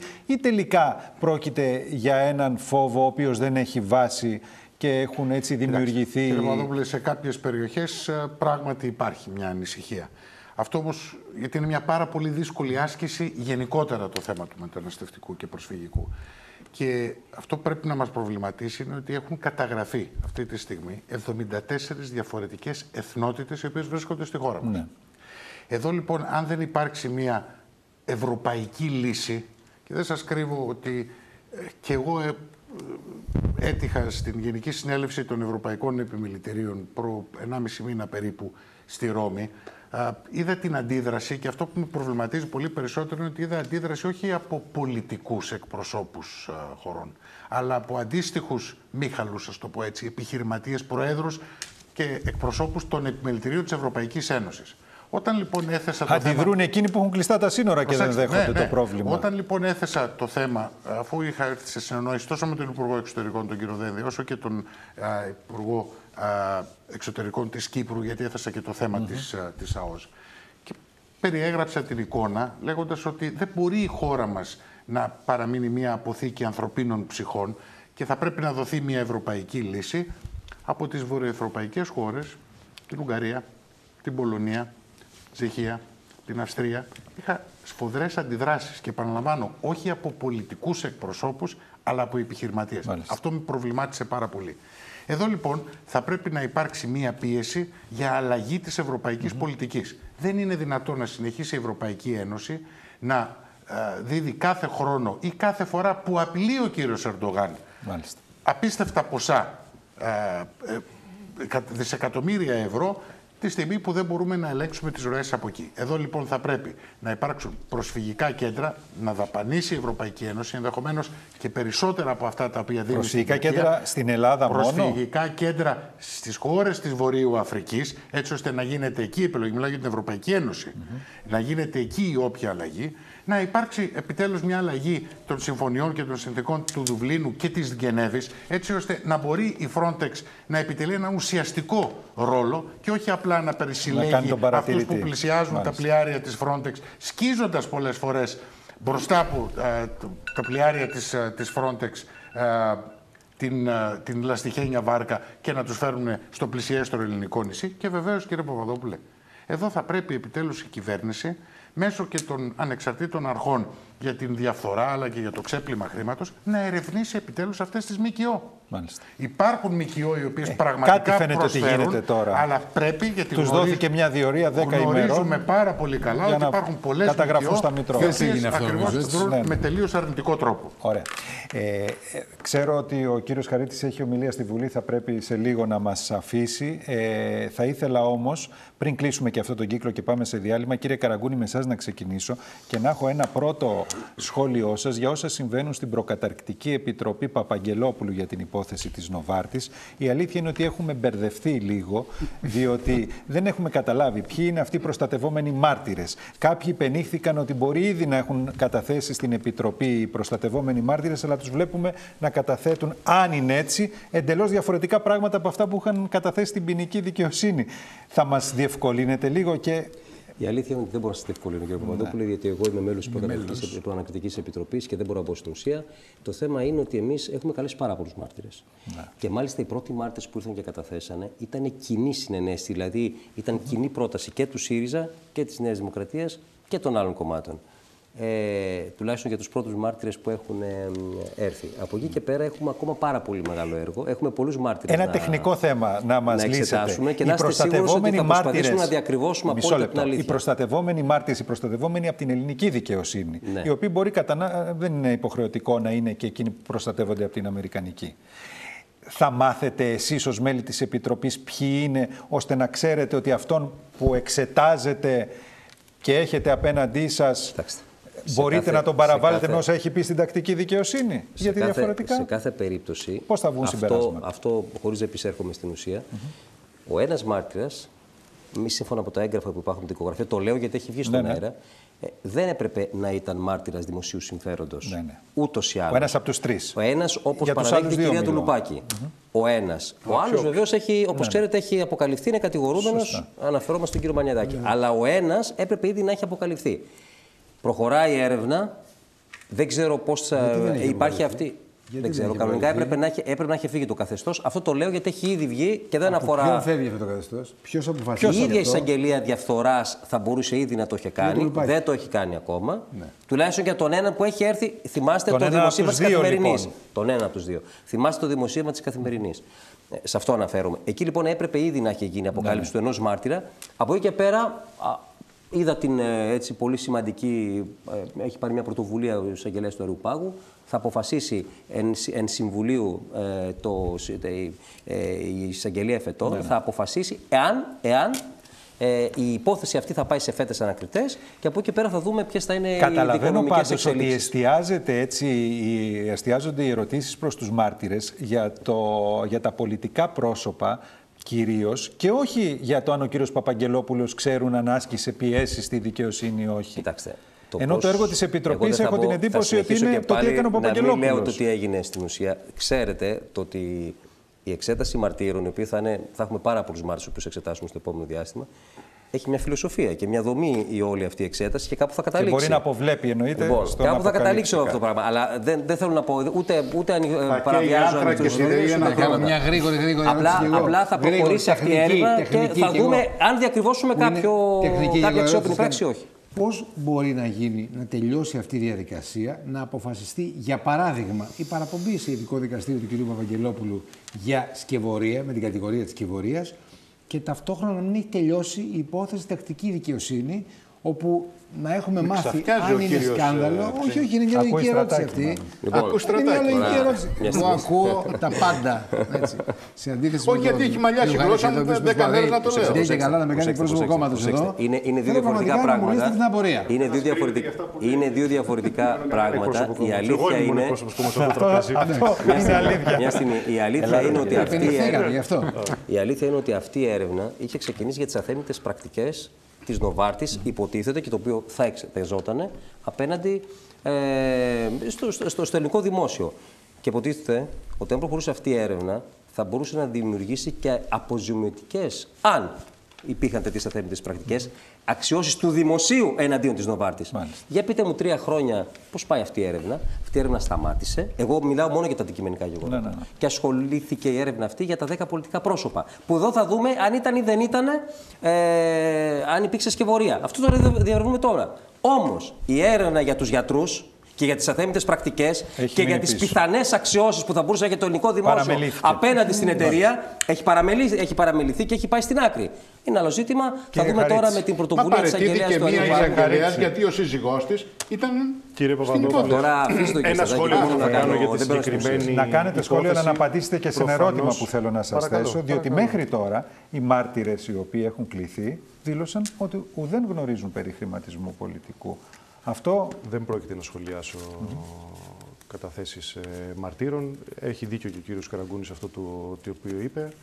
Ε, Επειδή εσείς δεν είστε μέλος της η- Επιτροπής, η- γι' Η αυτό. προανακριτική Εσείς έχετε το κάνει, ελεύθερο. το, Είστε λίγο πιο ελεύθερος. κάνει το, το έργο της. Ε, έχουμε προφανώς πληροφορίες για το τι συζητείτε Προφανώς. μέσα στην Επιτροπή. Από εκεί και πέρα επιτρέψτε μου πολιτικά, για να μην μπαίνουμε σε τεχνικά ζητήματα, να κάνω ένα σχόλιο γι' αυτό, ε, για αυτό το ζήτημα. Κοιτάξτε να δείτε. Είναι παγκόσμια πρωτοτυπία. Ενώ σε όλο τον πλανήτη η υπόθεση Νοβάρτης θεωρείται σκάνδαλο τεραστίων διαστάσεων, υπενθυμίζω ότι είναι οι Αμερικάνοι, το FBI, οι οποίοι ξεκίνησαν την έρευνα διεθνώς. Υπενθυμίζω ότι ήταν οι Ελβετοί, εκεί που έχει και την έδρα της η Νοβάρτη στην Ευρώπη, οι οποίοι έκαναν το γνωστό ντοκιμαντέρ για να αποκαλύψουν τι ακριβώς συμβαίνει στη χώρα μας. Δυστυχώς δεν έγινε στην Ελλάδα αυτό το ντοκιμαντέρ, έγινε, έπρεπε να έρθουν οι Ελβετοί να το κάνουν. Είναι λοιπόν παγκόσμια πρωτοτυπία ένα ε, σκάνδαλο τέτοιων διαστάσεων από κάποιους εδώ να προσπαθεί να ε, παρουσιαστεί ως μια ε, σκευωρία. Κατά τη γνώμη μας είναι πάρα πολύ σημαντικό να προχωρήσει η πλήρης διαλεύκανση αυτού του σκανδάλου σε όλη του την έκταση και σε όλους τους εμπλεκόμενους. Είτε αυτοί είναι πολιτικά πρόσωπα, είτε είναι οποιοδήποτε άλλος εμπλεκόμενος.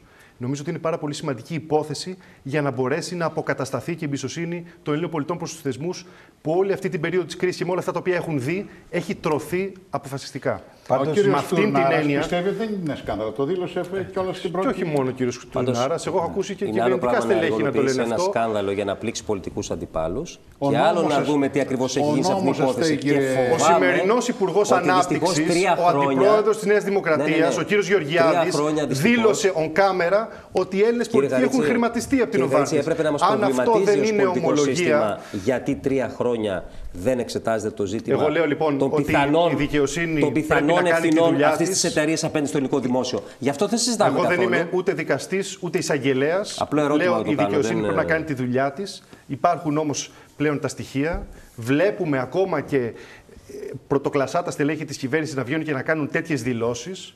Είδαμε πρόσφατα την αναφορά τριών εισαγγελέων που μιλούν για τον κύριο Στουρνάρα, ο οποίος απειλούσε ότι όταν αλλάξει κυβέρνηση θα κυνηγήσει μάρτυρες και, είδαμε εισα... κι και άλλους εισαγγελείς. εισαγγελείς όμως. Και για τον Βεβαίως, κύριο αλλά- Παπαγγελόπουλο λένε ότι απειλούσε αυτά- δικαστικούς όλα αυτά- όλα αυτά, λοιπόν, Χωρίς να μπαίνω στην ουσία, να σας πω κάτι. Αν ερχόταν κάποιος και σας διέσυρε για δύο χρόνια και σας έλεγε ότι είστε κλέφτης, ότι είστε απαταιώνας. Όλα αυτά λοιπόν εγώ λέω πρέπει Πώς θα το να- βλέπατε κι Όλα εσείς; αυτά λοιπόν Θα το λέω βλέπατε ότι πρέπει καλά; να διερευνηθούν. Δεν με Το συγγενείς να απαιτεί ο λένε ελληνικός λαός. διαφορετικά Ο πράγματα μεταξύ ελληνικός τους. λαός, εμείς έχουμε εμπιστοσύνη στην ελληνική δικαιοσύνη. Γιατί και ο ότι κύριος θα κάνει τη Τουρνάρα δουλειά της. είναι τραπεζίτης τη Εντάξει, δεν έχετε Τράπεζας τώρα λόγο Ελλάδος. να υπερασπίσετε τον κύριος Όχι, δεν τον Στουρνάρα. Δεν υπάρχει υπερασπίζομαι. λόγος Δεν να τον υπερασπίσετε τον υπερασπίζομαι, κύριο κύριε Στουρνάρα. Χαρίτση. Δεν τον Εντάξει. υπερασπίζομαι. Δυστυχώς Απλά το έχουμε λέω- φτάσει στο σημείο να απλά το βλέπουμε λέω- και- και στελέχη της κυβέρνησης να Απλά υπερασπίζουν το τον λέω. κύριο Φρουζή. Άλλο, Εκεί έχουμε άλλο, φτάσει. αφήστε το, αυτό δεν δυστυχώς. υπάρχει τώρα. Πώς δεν υπάρχει αυτό, δυστυχώς Αφήστε εκεί το έχουμε τώρα στην φτάσει άκρη. Αυτό, τώρα. αφήστε το στην άκρη.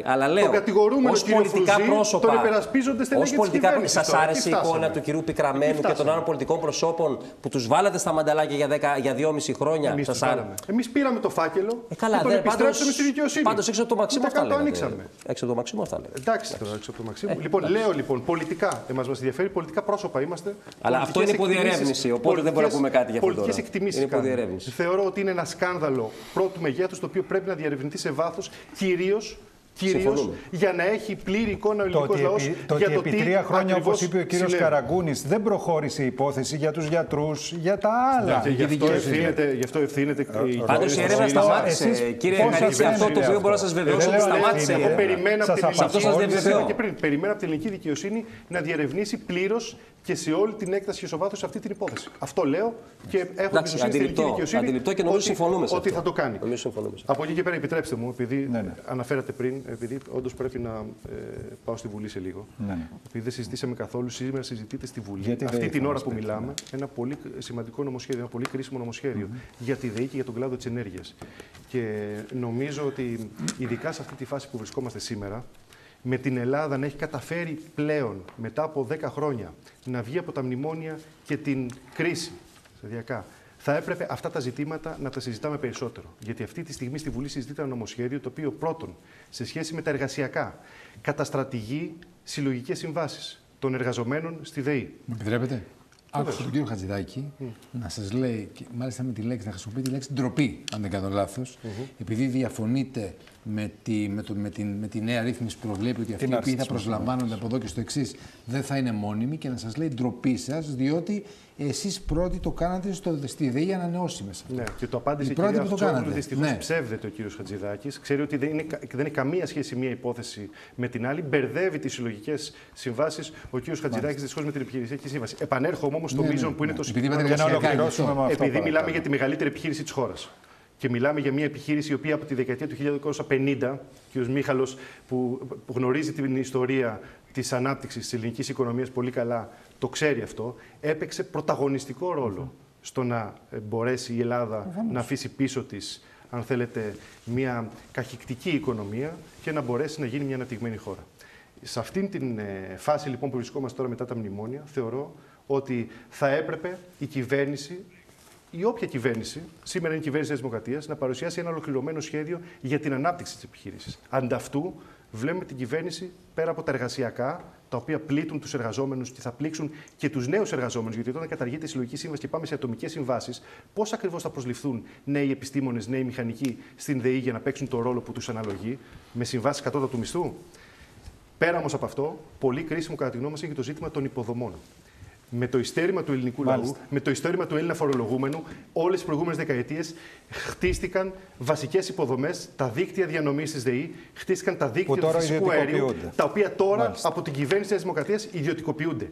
Δεν μπορούμε να μιλάμε για παραγωγική ανασυγκρότηση της ελληνικής οικονομίας, δεν μπορούμε να Ολοκληρώστε, μιλάμε παρακαλώ. για ανάπτυξη όταν εκποιούμε με αυτόν τον τρόπο Ολοκληρώστε, κύριε βασικές Χαρίτση. υποδομές, στι οποίες πρέπει να στηριχτεί η ανάπτυξη της χώρας. Μισή φράση, κύριε Μισή Καραγκούνη, για να φράση. πάμε σε διάλογο. Εμείς προσπαθούμε και θα το κάνουμε πράξη να εξηγιάνουμε τη ΔΕΗ.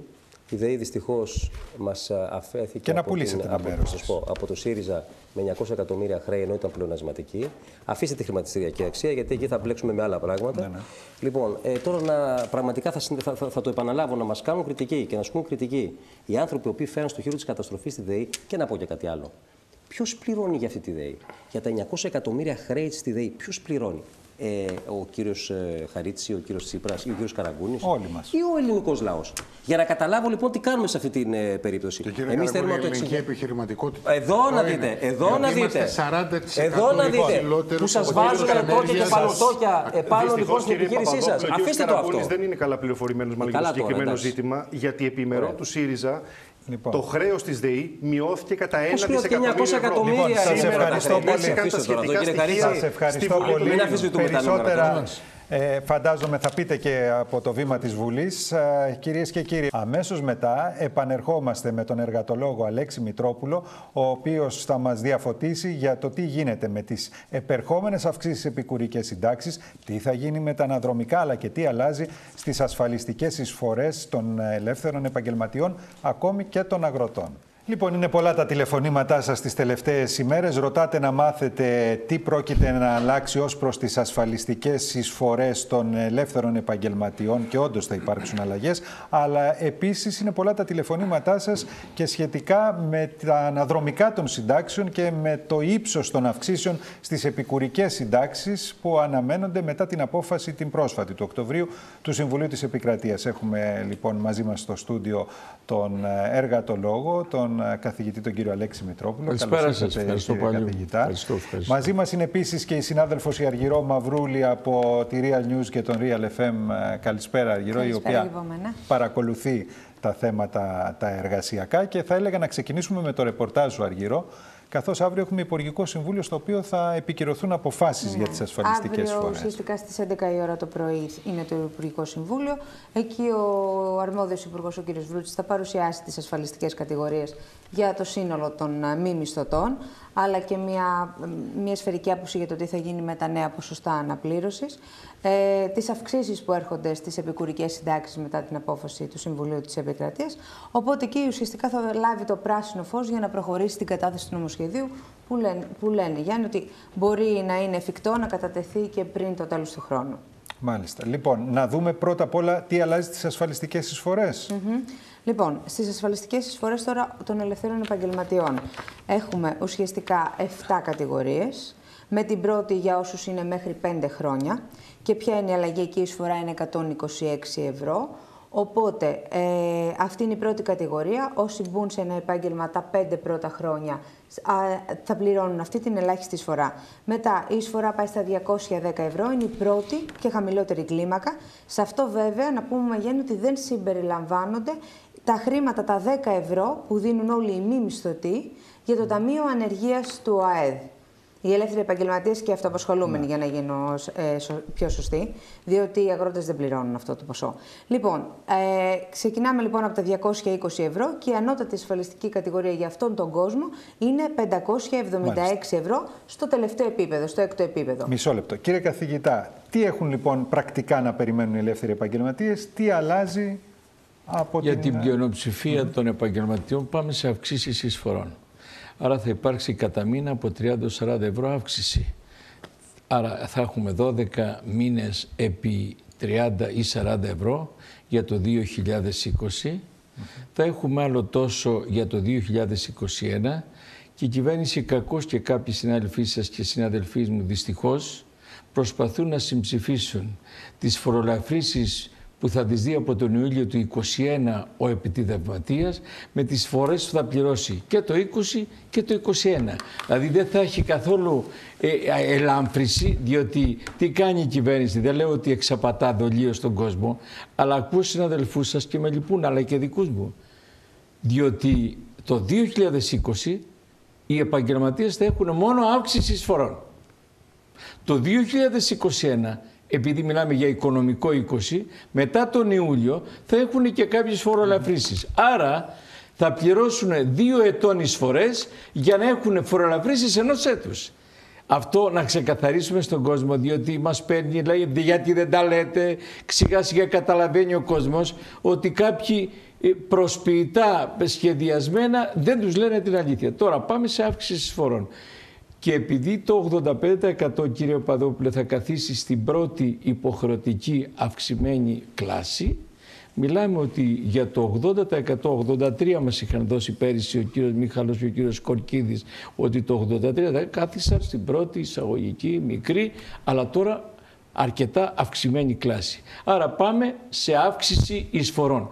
Το είπε η κυρία Μαυρούλη που είναι, δεν είναι απλά, είναι από τις κορυφαίες και από τους κορυφαίους συναδέλφους σας. Είπαμε, πάμε σε μια νεανική που σωστά διευρύνεται όχι όμως στους επιστήμονες, αλλά σε κάθε επαγγελματική κατηγορία. Και υδραυλικούς και ηλεκτρολόγους για πέντε χρόνια. Αυτό είναι θετικό, διότι διευρύνεται η γκάμα της νεανικής εισαγωγικής μικρής κλάσης εισφορών. Αυτό που λέτε, συγγνώμη, επειδή εγώ το ακούω το επιχείρημα αυτό, ταυτόχρονα ακούω από κυβερνητικά χείλη να λένε ότι αυτό με τη μείωση του, του, του 24 στο 9 ουσιαστικά ε, συμψηφίζεται και όχι μόνο δεν θα πληρώσουν παραπάνω, αλλά θα κερδίσουν. Είπαμε, δεν ξέρω ο κύριος Πρόεδρος. Αυτό είπα, ακούω εγώ. Δεν ξέρω ο κύριος Πρόεδρος. Αυτό το ακούω λέμε, επιχείρημα.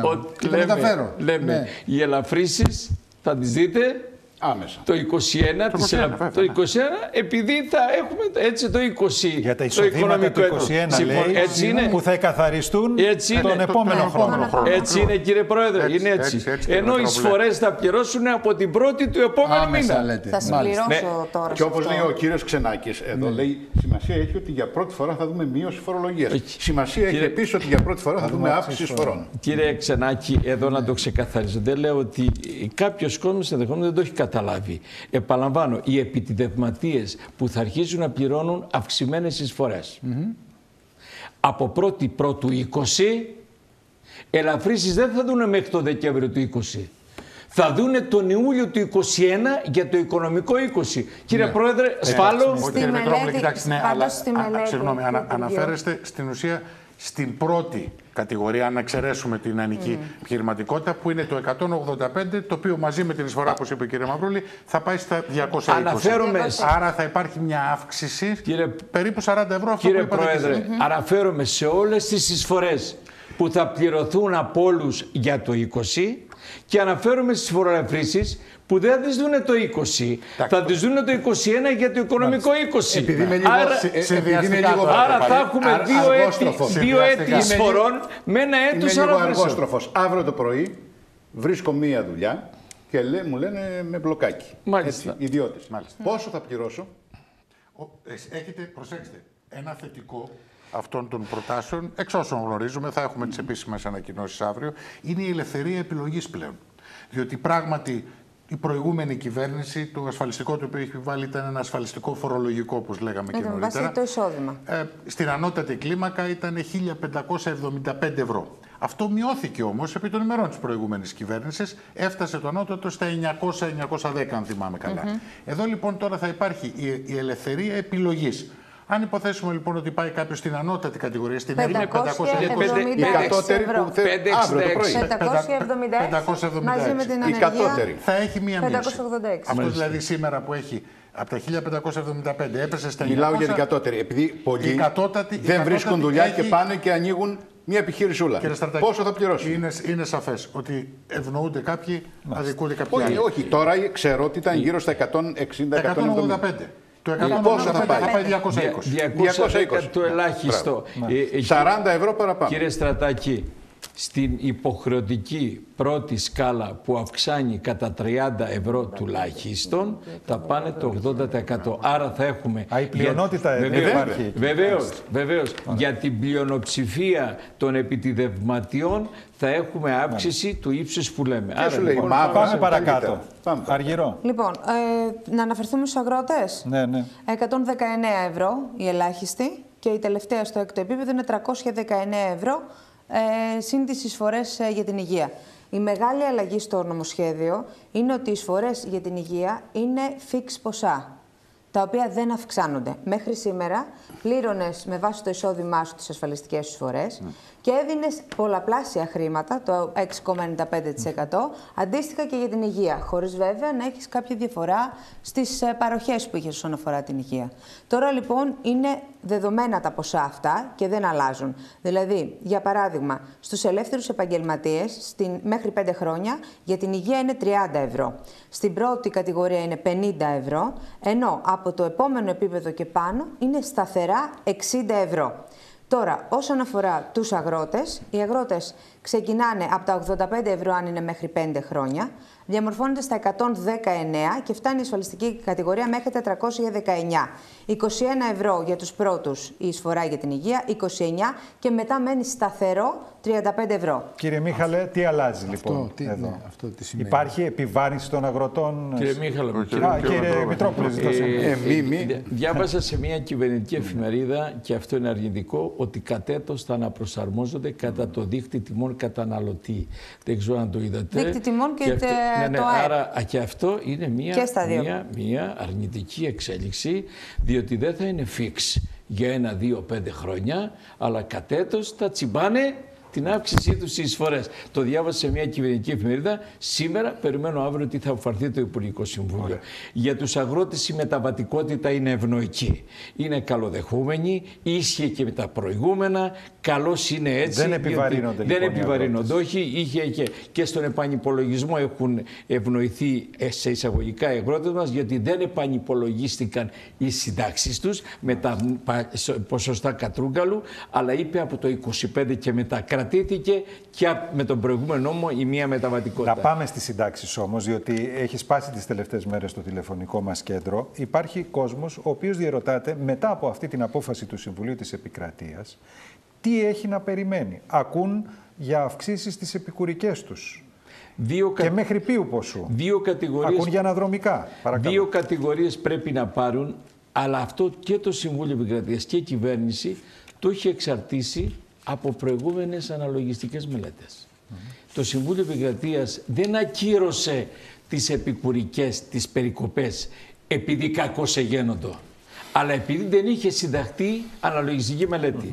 Τώρα αν η αναλογιστική μελέτη πει ότι δεν αντέχει το ΕΤΑΕΠ το ταμείο, το οικείο των επικουρικών να δώσει, θα κάνει η κυβέρνηση συμμόρφωση. Εμείς και Να γράφει δούμε η τι κυρία λέει το Μαυρούλη- ρεπορτάζ, λοιπόν. Ναι, ναι, Να- να και μας γράφει πει ότι η πρέπει Αργυρό. να Με- συμμορφωθεί. με βάση, Τι μαθαίνεις, λοιπόν, Αργυρό, το ρεπορτάζ, για τις επικουρικές; Ε, καταρχήν, οι επικουρικές να πούμε ότι αλλάζει και εκεί ο τρόπος υπολογισμού των ασφαλιστικών Με εισφορών. τρεις σκάλες. Έτσι, τρεις κατηγορίες. Η ελάχιστη 42 ευρώ, η μέγιστη 61. Θα, αναμορ- θα υπάρξει αναμόρφωση αυτών των εισφορών το 2022 τον Ιούνιο και αλλάζει αντίστοιχα και το ποσό Μιλάς που για τις δίνουμε εισφορές για τώρα. το εφάπαξ. Ναι. Ωραία. Πάμε όμως στις συντάξεις Το Υπουργείο τώρα, λοιπόν τις όμως με επικουρικές. βάση αυτό ουσιαστικά έχει δεσμευτεί ότι θα εκπονήσει και την αναλογιστική μελέτη, όπως είπε και ο κύριος καθηγητής, για το μέλλον του ΕΤΕΑΕΠ και αν είναι βιώσιμο. Θεωρούν λοιπόν ότι τα 300 εκατομμύρια που κόψαν τότε από το άθροισμα κύριε και επικουρικής πάνω από 1.300 ευρώ, Μεικτά. τα 300 εκατομμύρια, ναι, μεικτά το άθροισμα αυτών των δύο, ε, οφείλει να τα επιστρέψει. Και έχει προπολογίσει ότι αυτά τα 300 εκατομμύρια θα τα δώσει πίσω. Θεωρώντας ότι είναι βιώσιμο το ΕΤΕΑΕΠ να επιστρέψει στην Άρα θα προηγούμενη αποκατασταθούν κατάσταση. οι επικουρικές και θα γίνουν όπως ήταν πριν Όπως την ήταν περικοπή. πριν. Ε, από το Υπουργείο δίνουν ένα πίνακα, μάλιστα, το οποίο οι, οι αυξήσεις φτάνουν μέχρι και 48,24%. 48% Σε όλα τα στην ταμεία. καλύτερη περίπτωση Έτσι, μπορεί να δει κάποιος μέσος την όρος. επικουρική του σύνταξη. Και από Σε αυτό πότε θα έχουν γίνει δεσμευτεί. αυτό; Η απόφαση του Συμβουλίου της Επικρατείας είναι 4 Οκτωβρίου. Σε ύψος, Από τότε, σε και ύψος- αναδρομικά προς σε τον ύψος- Οκτώβριο. Σε ύψος σύνταξης λέει μεσοσταθμικά 52 ευρώ για όλους. Τώρα, επειδή η απόφαση βγήκε 4 Οκτώβρη 19, είπε το Συμβούλιο Επικρατείας για δημοσιονομικούς λόγους από τις 4 Οκτώβρη και πίσω, όχι αναδρομικά. Από 4 Οκτώβρη και δόθε αναδρομικά. Η κυβέρνηση αν φέρει το νομοσχέδιο και ψηφιστεί και δημοσιευτεί το Γενάρη ή το Δεκέμβρη, από Οκτώβρη μέχρι το μήνα δημοσίευσης αναδρομικά. θα έχει αναδρομικά. Και, εξυπακούεται, το είπε η κυρία Μαυρούλη, θα πρέπει να έρθει η επικουρική η κομμένη με τα 1300 και πάνω με την κυρία στα προ περικοπή σε επίπεδα. Θα έρθει, εμείς κάνουμε μάχη να γίνει και πρέπει να συμμορφωθεί. Και η δεύτερη μεγάλη κατηγορία που ρωτάτε και ακούω και τηλεφωνικά πόσο είμαστε έξω ενδιαφέρονται είναι τα ποσοστά αναπλήρωσης. Τι είπε το Συμβούλιο Επικρατείας; Είπε ότι τα ποσοστά αναπλήρωσης κυρίως για αυτούς που είχαν από 30 χρόνια και πάνω κατέληγε, απέληγε σε μικρότερη σύνταξη. Μιλάμε για κύρια σύνταξη. Κύρια σύνταξη εδώ, για κύρια συντάξεις και γι' αυτό είπε το Συμβούλιο Επικρατείας διορθώστε την κλίμακα ποσοστών. Αυτό αφορά και παλιούς και νέους και παλιούς και Άρα, νέους. ποιοι θα δουν αύξηση στην Θα- κύρια θα σύνταξη; δουν, ε, Όσοι έχουν πάνω από 30 χρόνια; Όλοι οι νέοι συνταξιούχοι μετά τον νόμο Κατρούγκαλου που βγήκαν με 30 χρόνια και πάνω και είχαν κολοβεί λειψή μικρότερο ύψος σύνταξης, αυτοί αν η κυβέρνηση συμμορφωθεί θα πάρουν κάτι της παραπάνω. Όσα περισσότερα χρόνια. Το κάτι όσες της περισσο- πώς προσδιορίζεται τώρα, αυτό είναι. Μπ- Μπορεί να φτάσει αυτός που έχει από 38 μέχρι 40-42, Όσο πιο πολλά χρόνια, λοιπόν. μπορεί να φτάσει και ένα 12, 17, 18% αύξηση της σύνταξης. Τώρα, και επειδή η κυβέρνηση τις παλιές συντάξεις είχε πει θα τις επανυπολογίσει με τα ποσοστά αναπλήρωσης, εμέσως θα επηρεαστούν και τα 2,5 εκατομμύρια συνταξιούχων επειδή είχαν επανυπολογιστεί οι συντάξεις τους με τα ποσοστά που κρίθηκαν αντισυνταγματικά, τώρα θα επανυπολογιστούν με τα νέα ποσοστά. Εκεί, ό,τι είπαμε για τους νέους συνταξίχους θα ισχύσει για τους παλαιούς. Υπάρχουν Εκεί- χρήματα αργυρό όμως ή θα, θα κολλήσει το πράγμα στο πρακτικό μέρος στο Υπουργείο; Λοιπόν. Πόσο καιρό θα χρειαστεί; Τώρα, Και αυτό. ε, υπάρχει ένας κουμπαράς, να σας θυμίσω. Λέγεται 13η σύνταξη επί ΣΥΡΙΖΑ. Είναι περίπου 900 εκατομμύρια ευρώ, τα οποία είναι γεγραμμένα στον προϋπολογισμό του επόμενου έτους. Αυτά τα χρήματα, λοιπόν, μένει να δούμε πώς θα χρησιμοποιηθούν. Γνωρίζουμε ήδη ότι έχουμε 300 εκατομμύρια ευρώ που πρέπει να επιστρεφούν στους συνταξιούχους μέσω των επικουρικών συντάξεων που θα επανέλθουν στο προηγούμενο καθεστώς. Κάποια χρήματα από εκεί προφανέστατα θα χρησιμοποιηθούν για την επαναφορά των κύριων συντάξεων. Είναι χρήματα που θα επιστραφούν στους συνταξιούχους. Άρα ενδεχομένως να δούμε αυτή τη λεγόμενη 13η σύνταξη που δόθηκε το Μάιο κάπως αλλιώς την επόμενη Με άλλη χρονιά. μορφή. Είδαμε όμως ότι και κάποιοι συνταξιούχοι, κάποιες χιλιάδες συνταξιούχοι καλούνται να γυρίσουν πίσω χρήματα. Ναι. Αχρεωστήτως Ήταν- καταβληθέντας. Σήμερα η, η ανακοίνωση ήταν αυτή.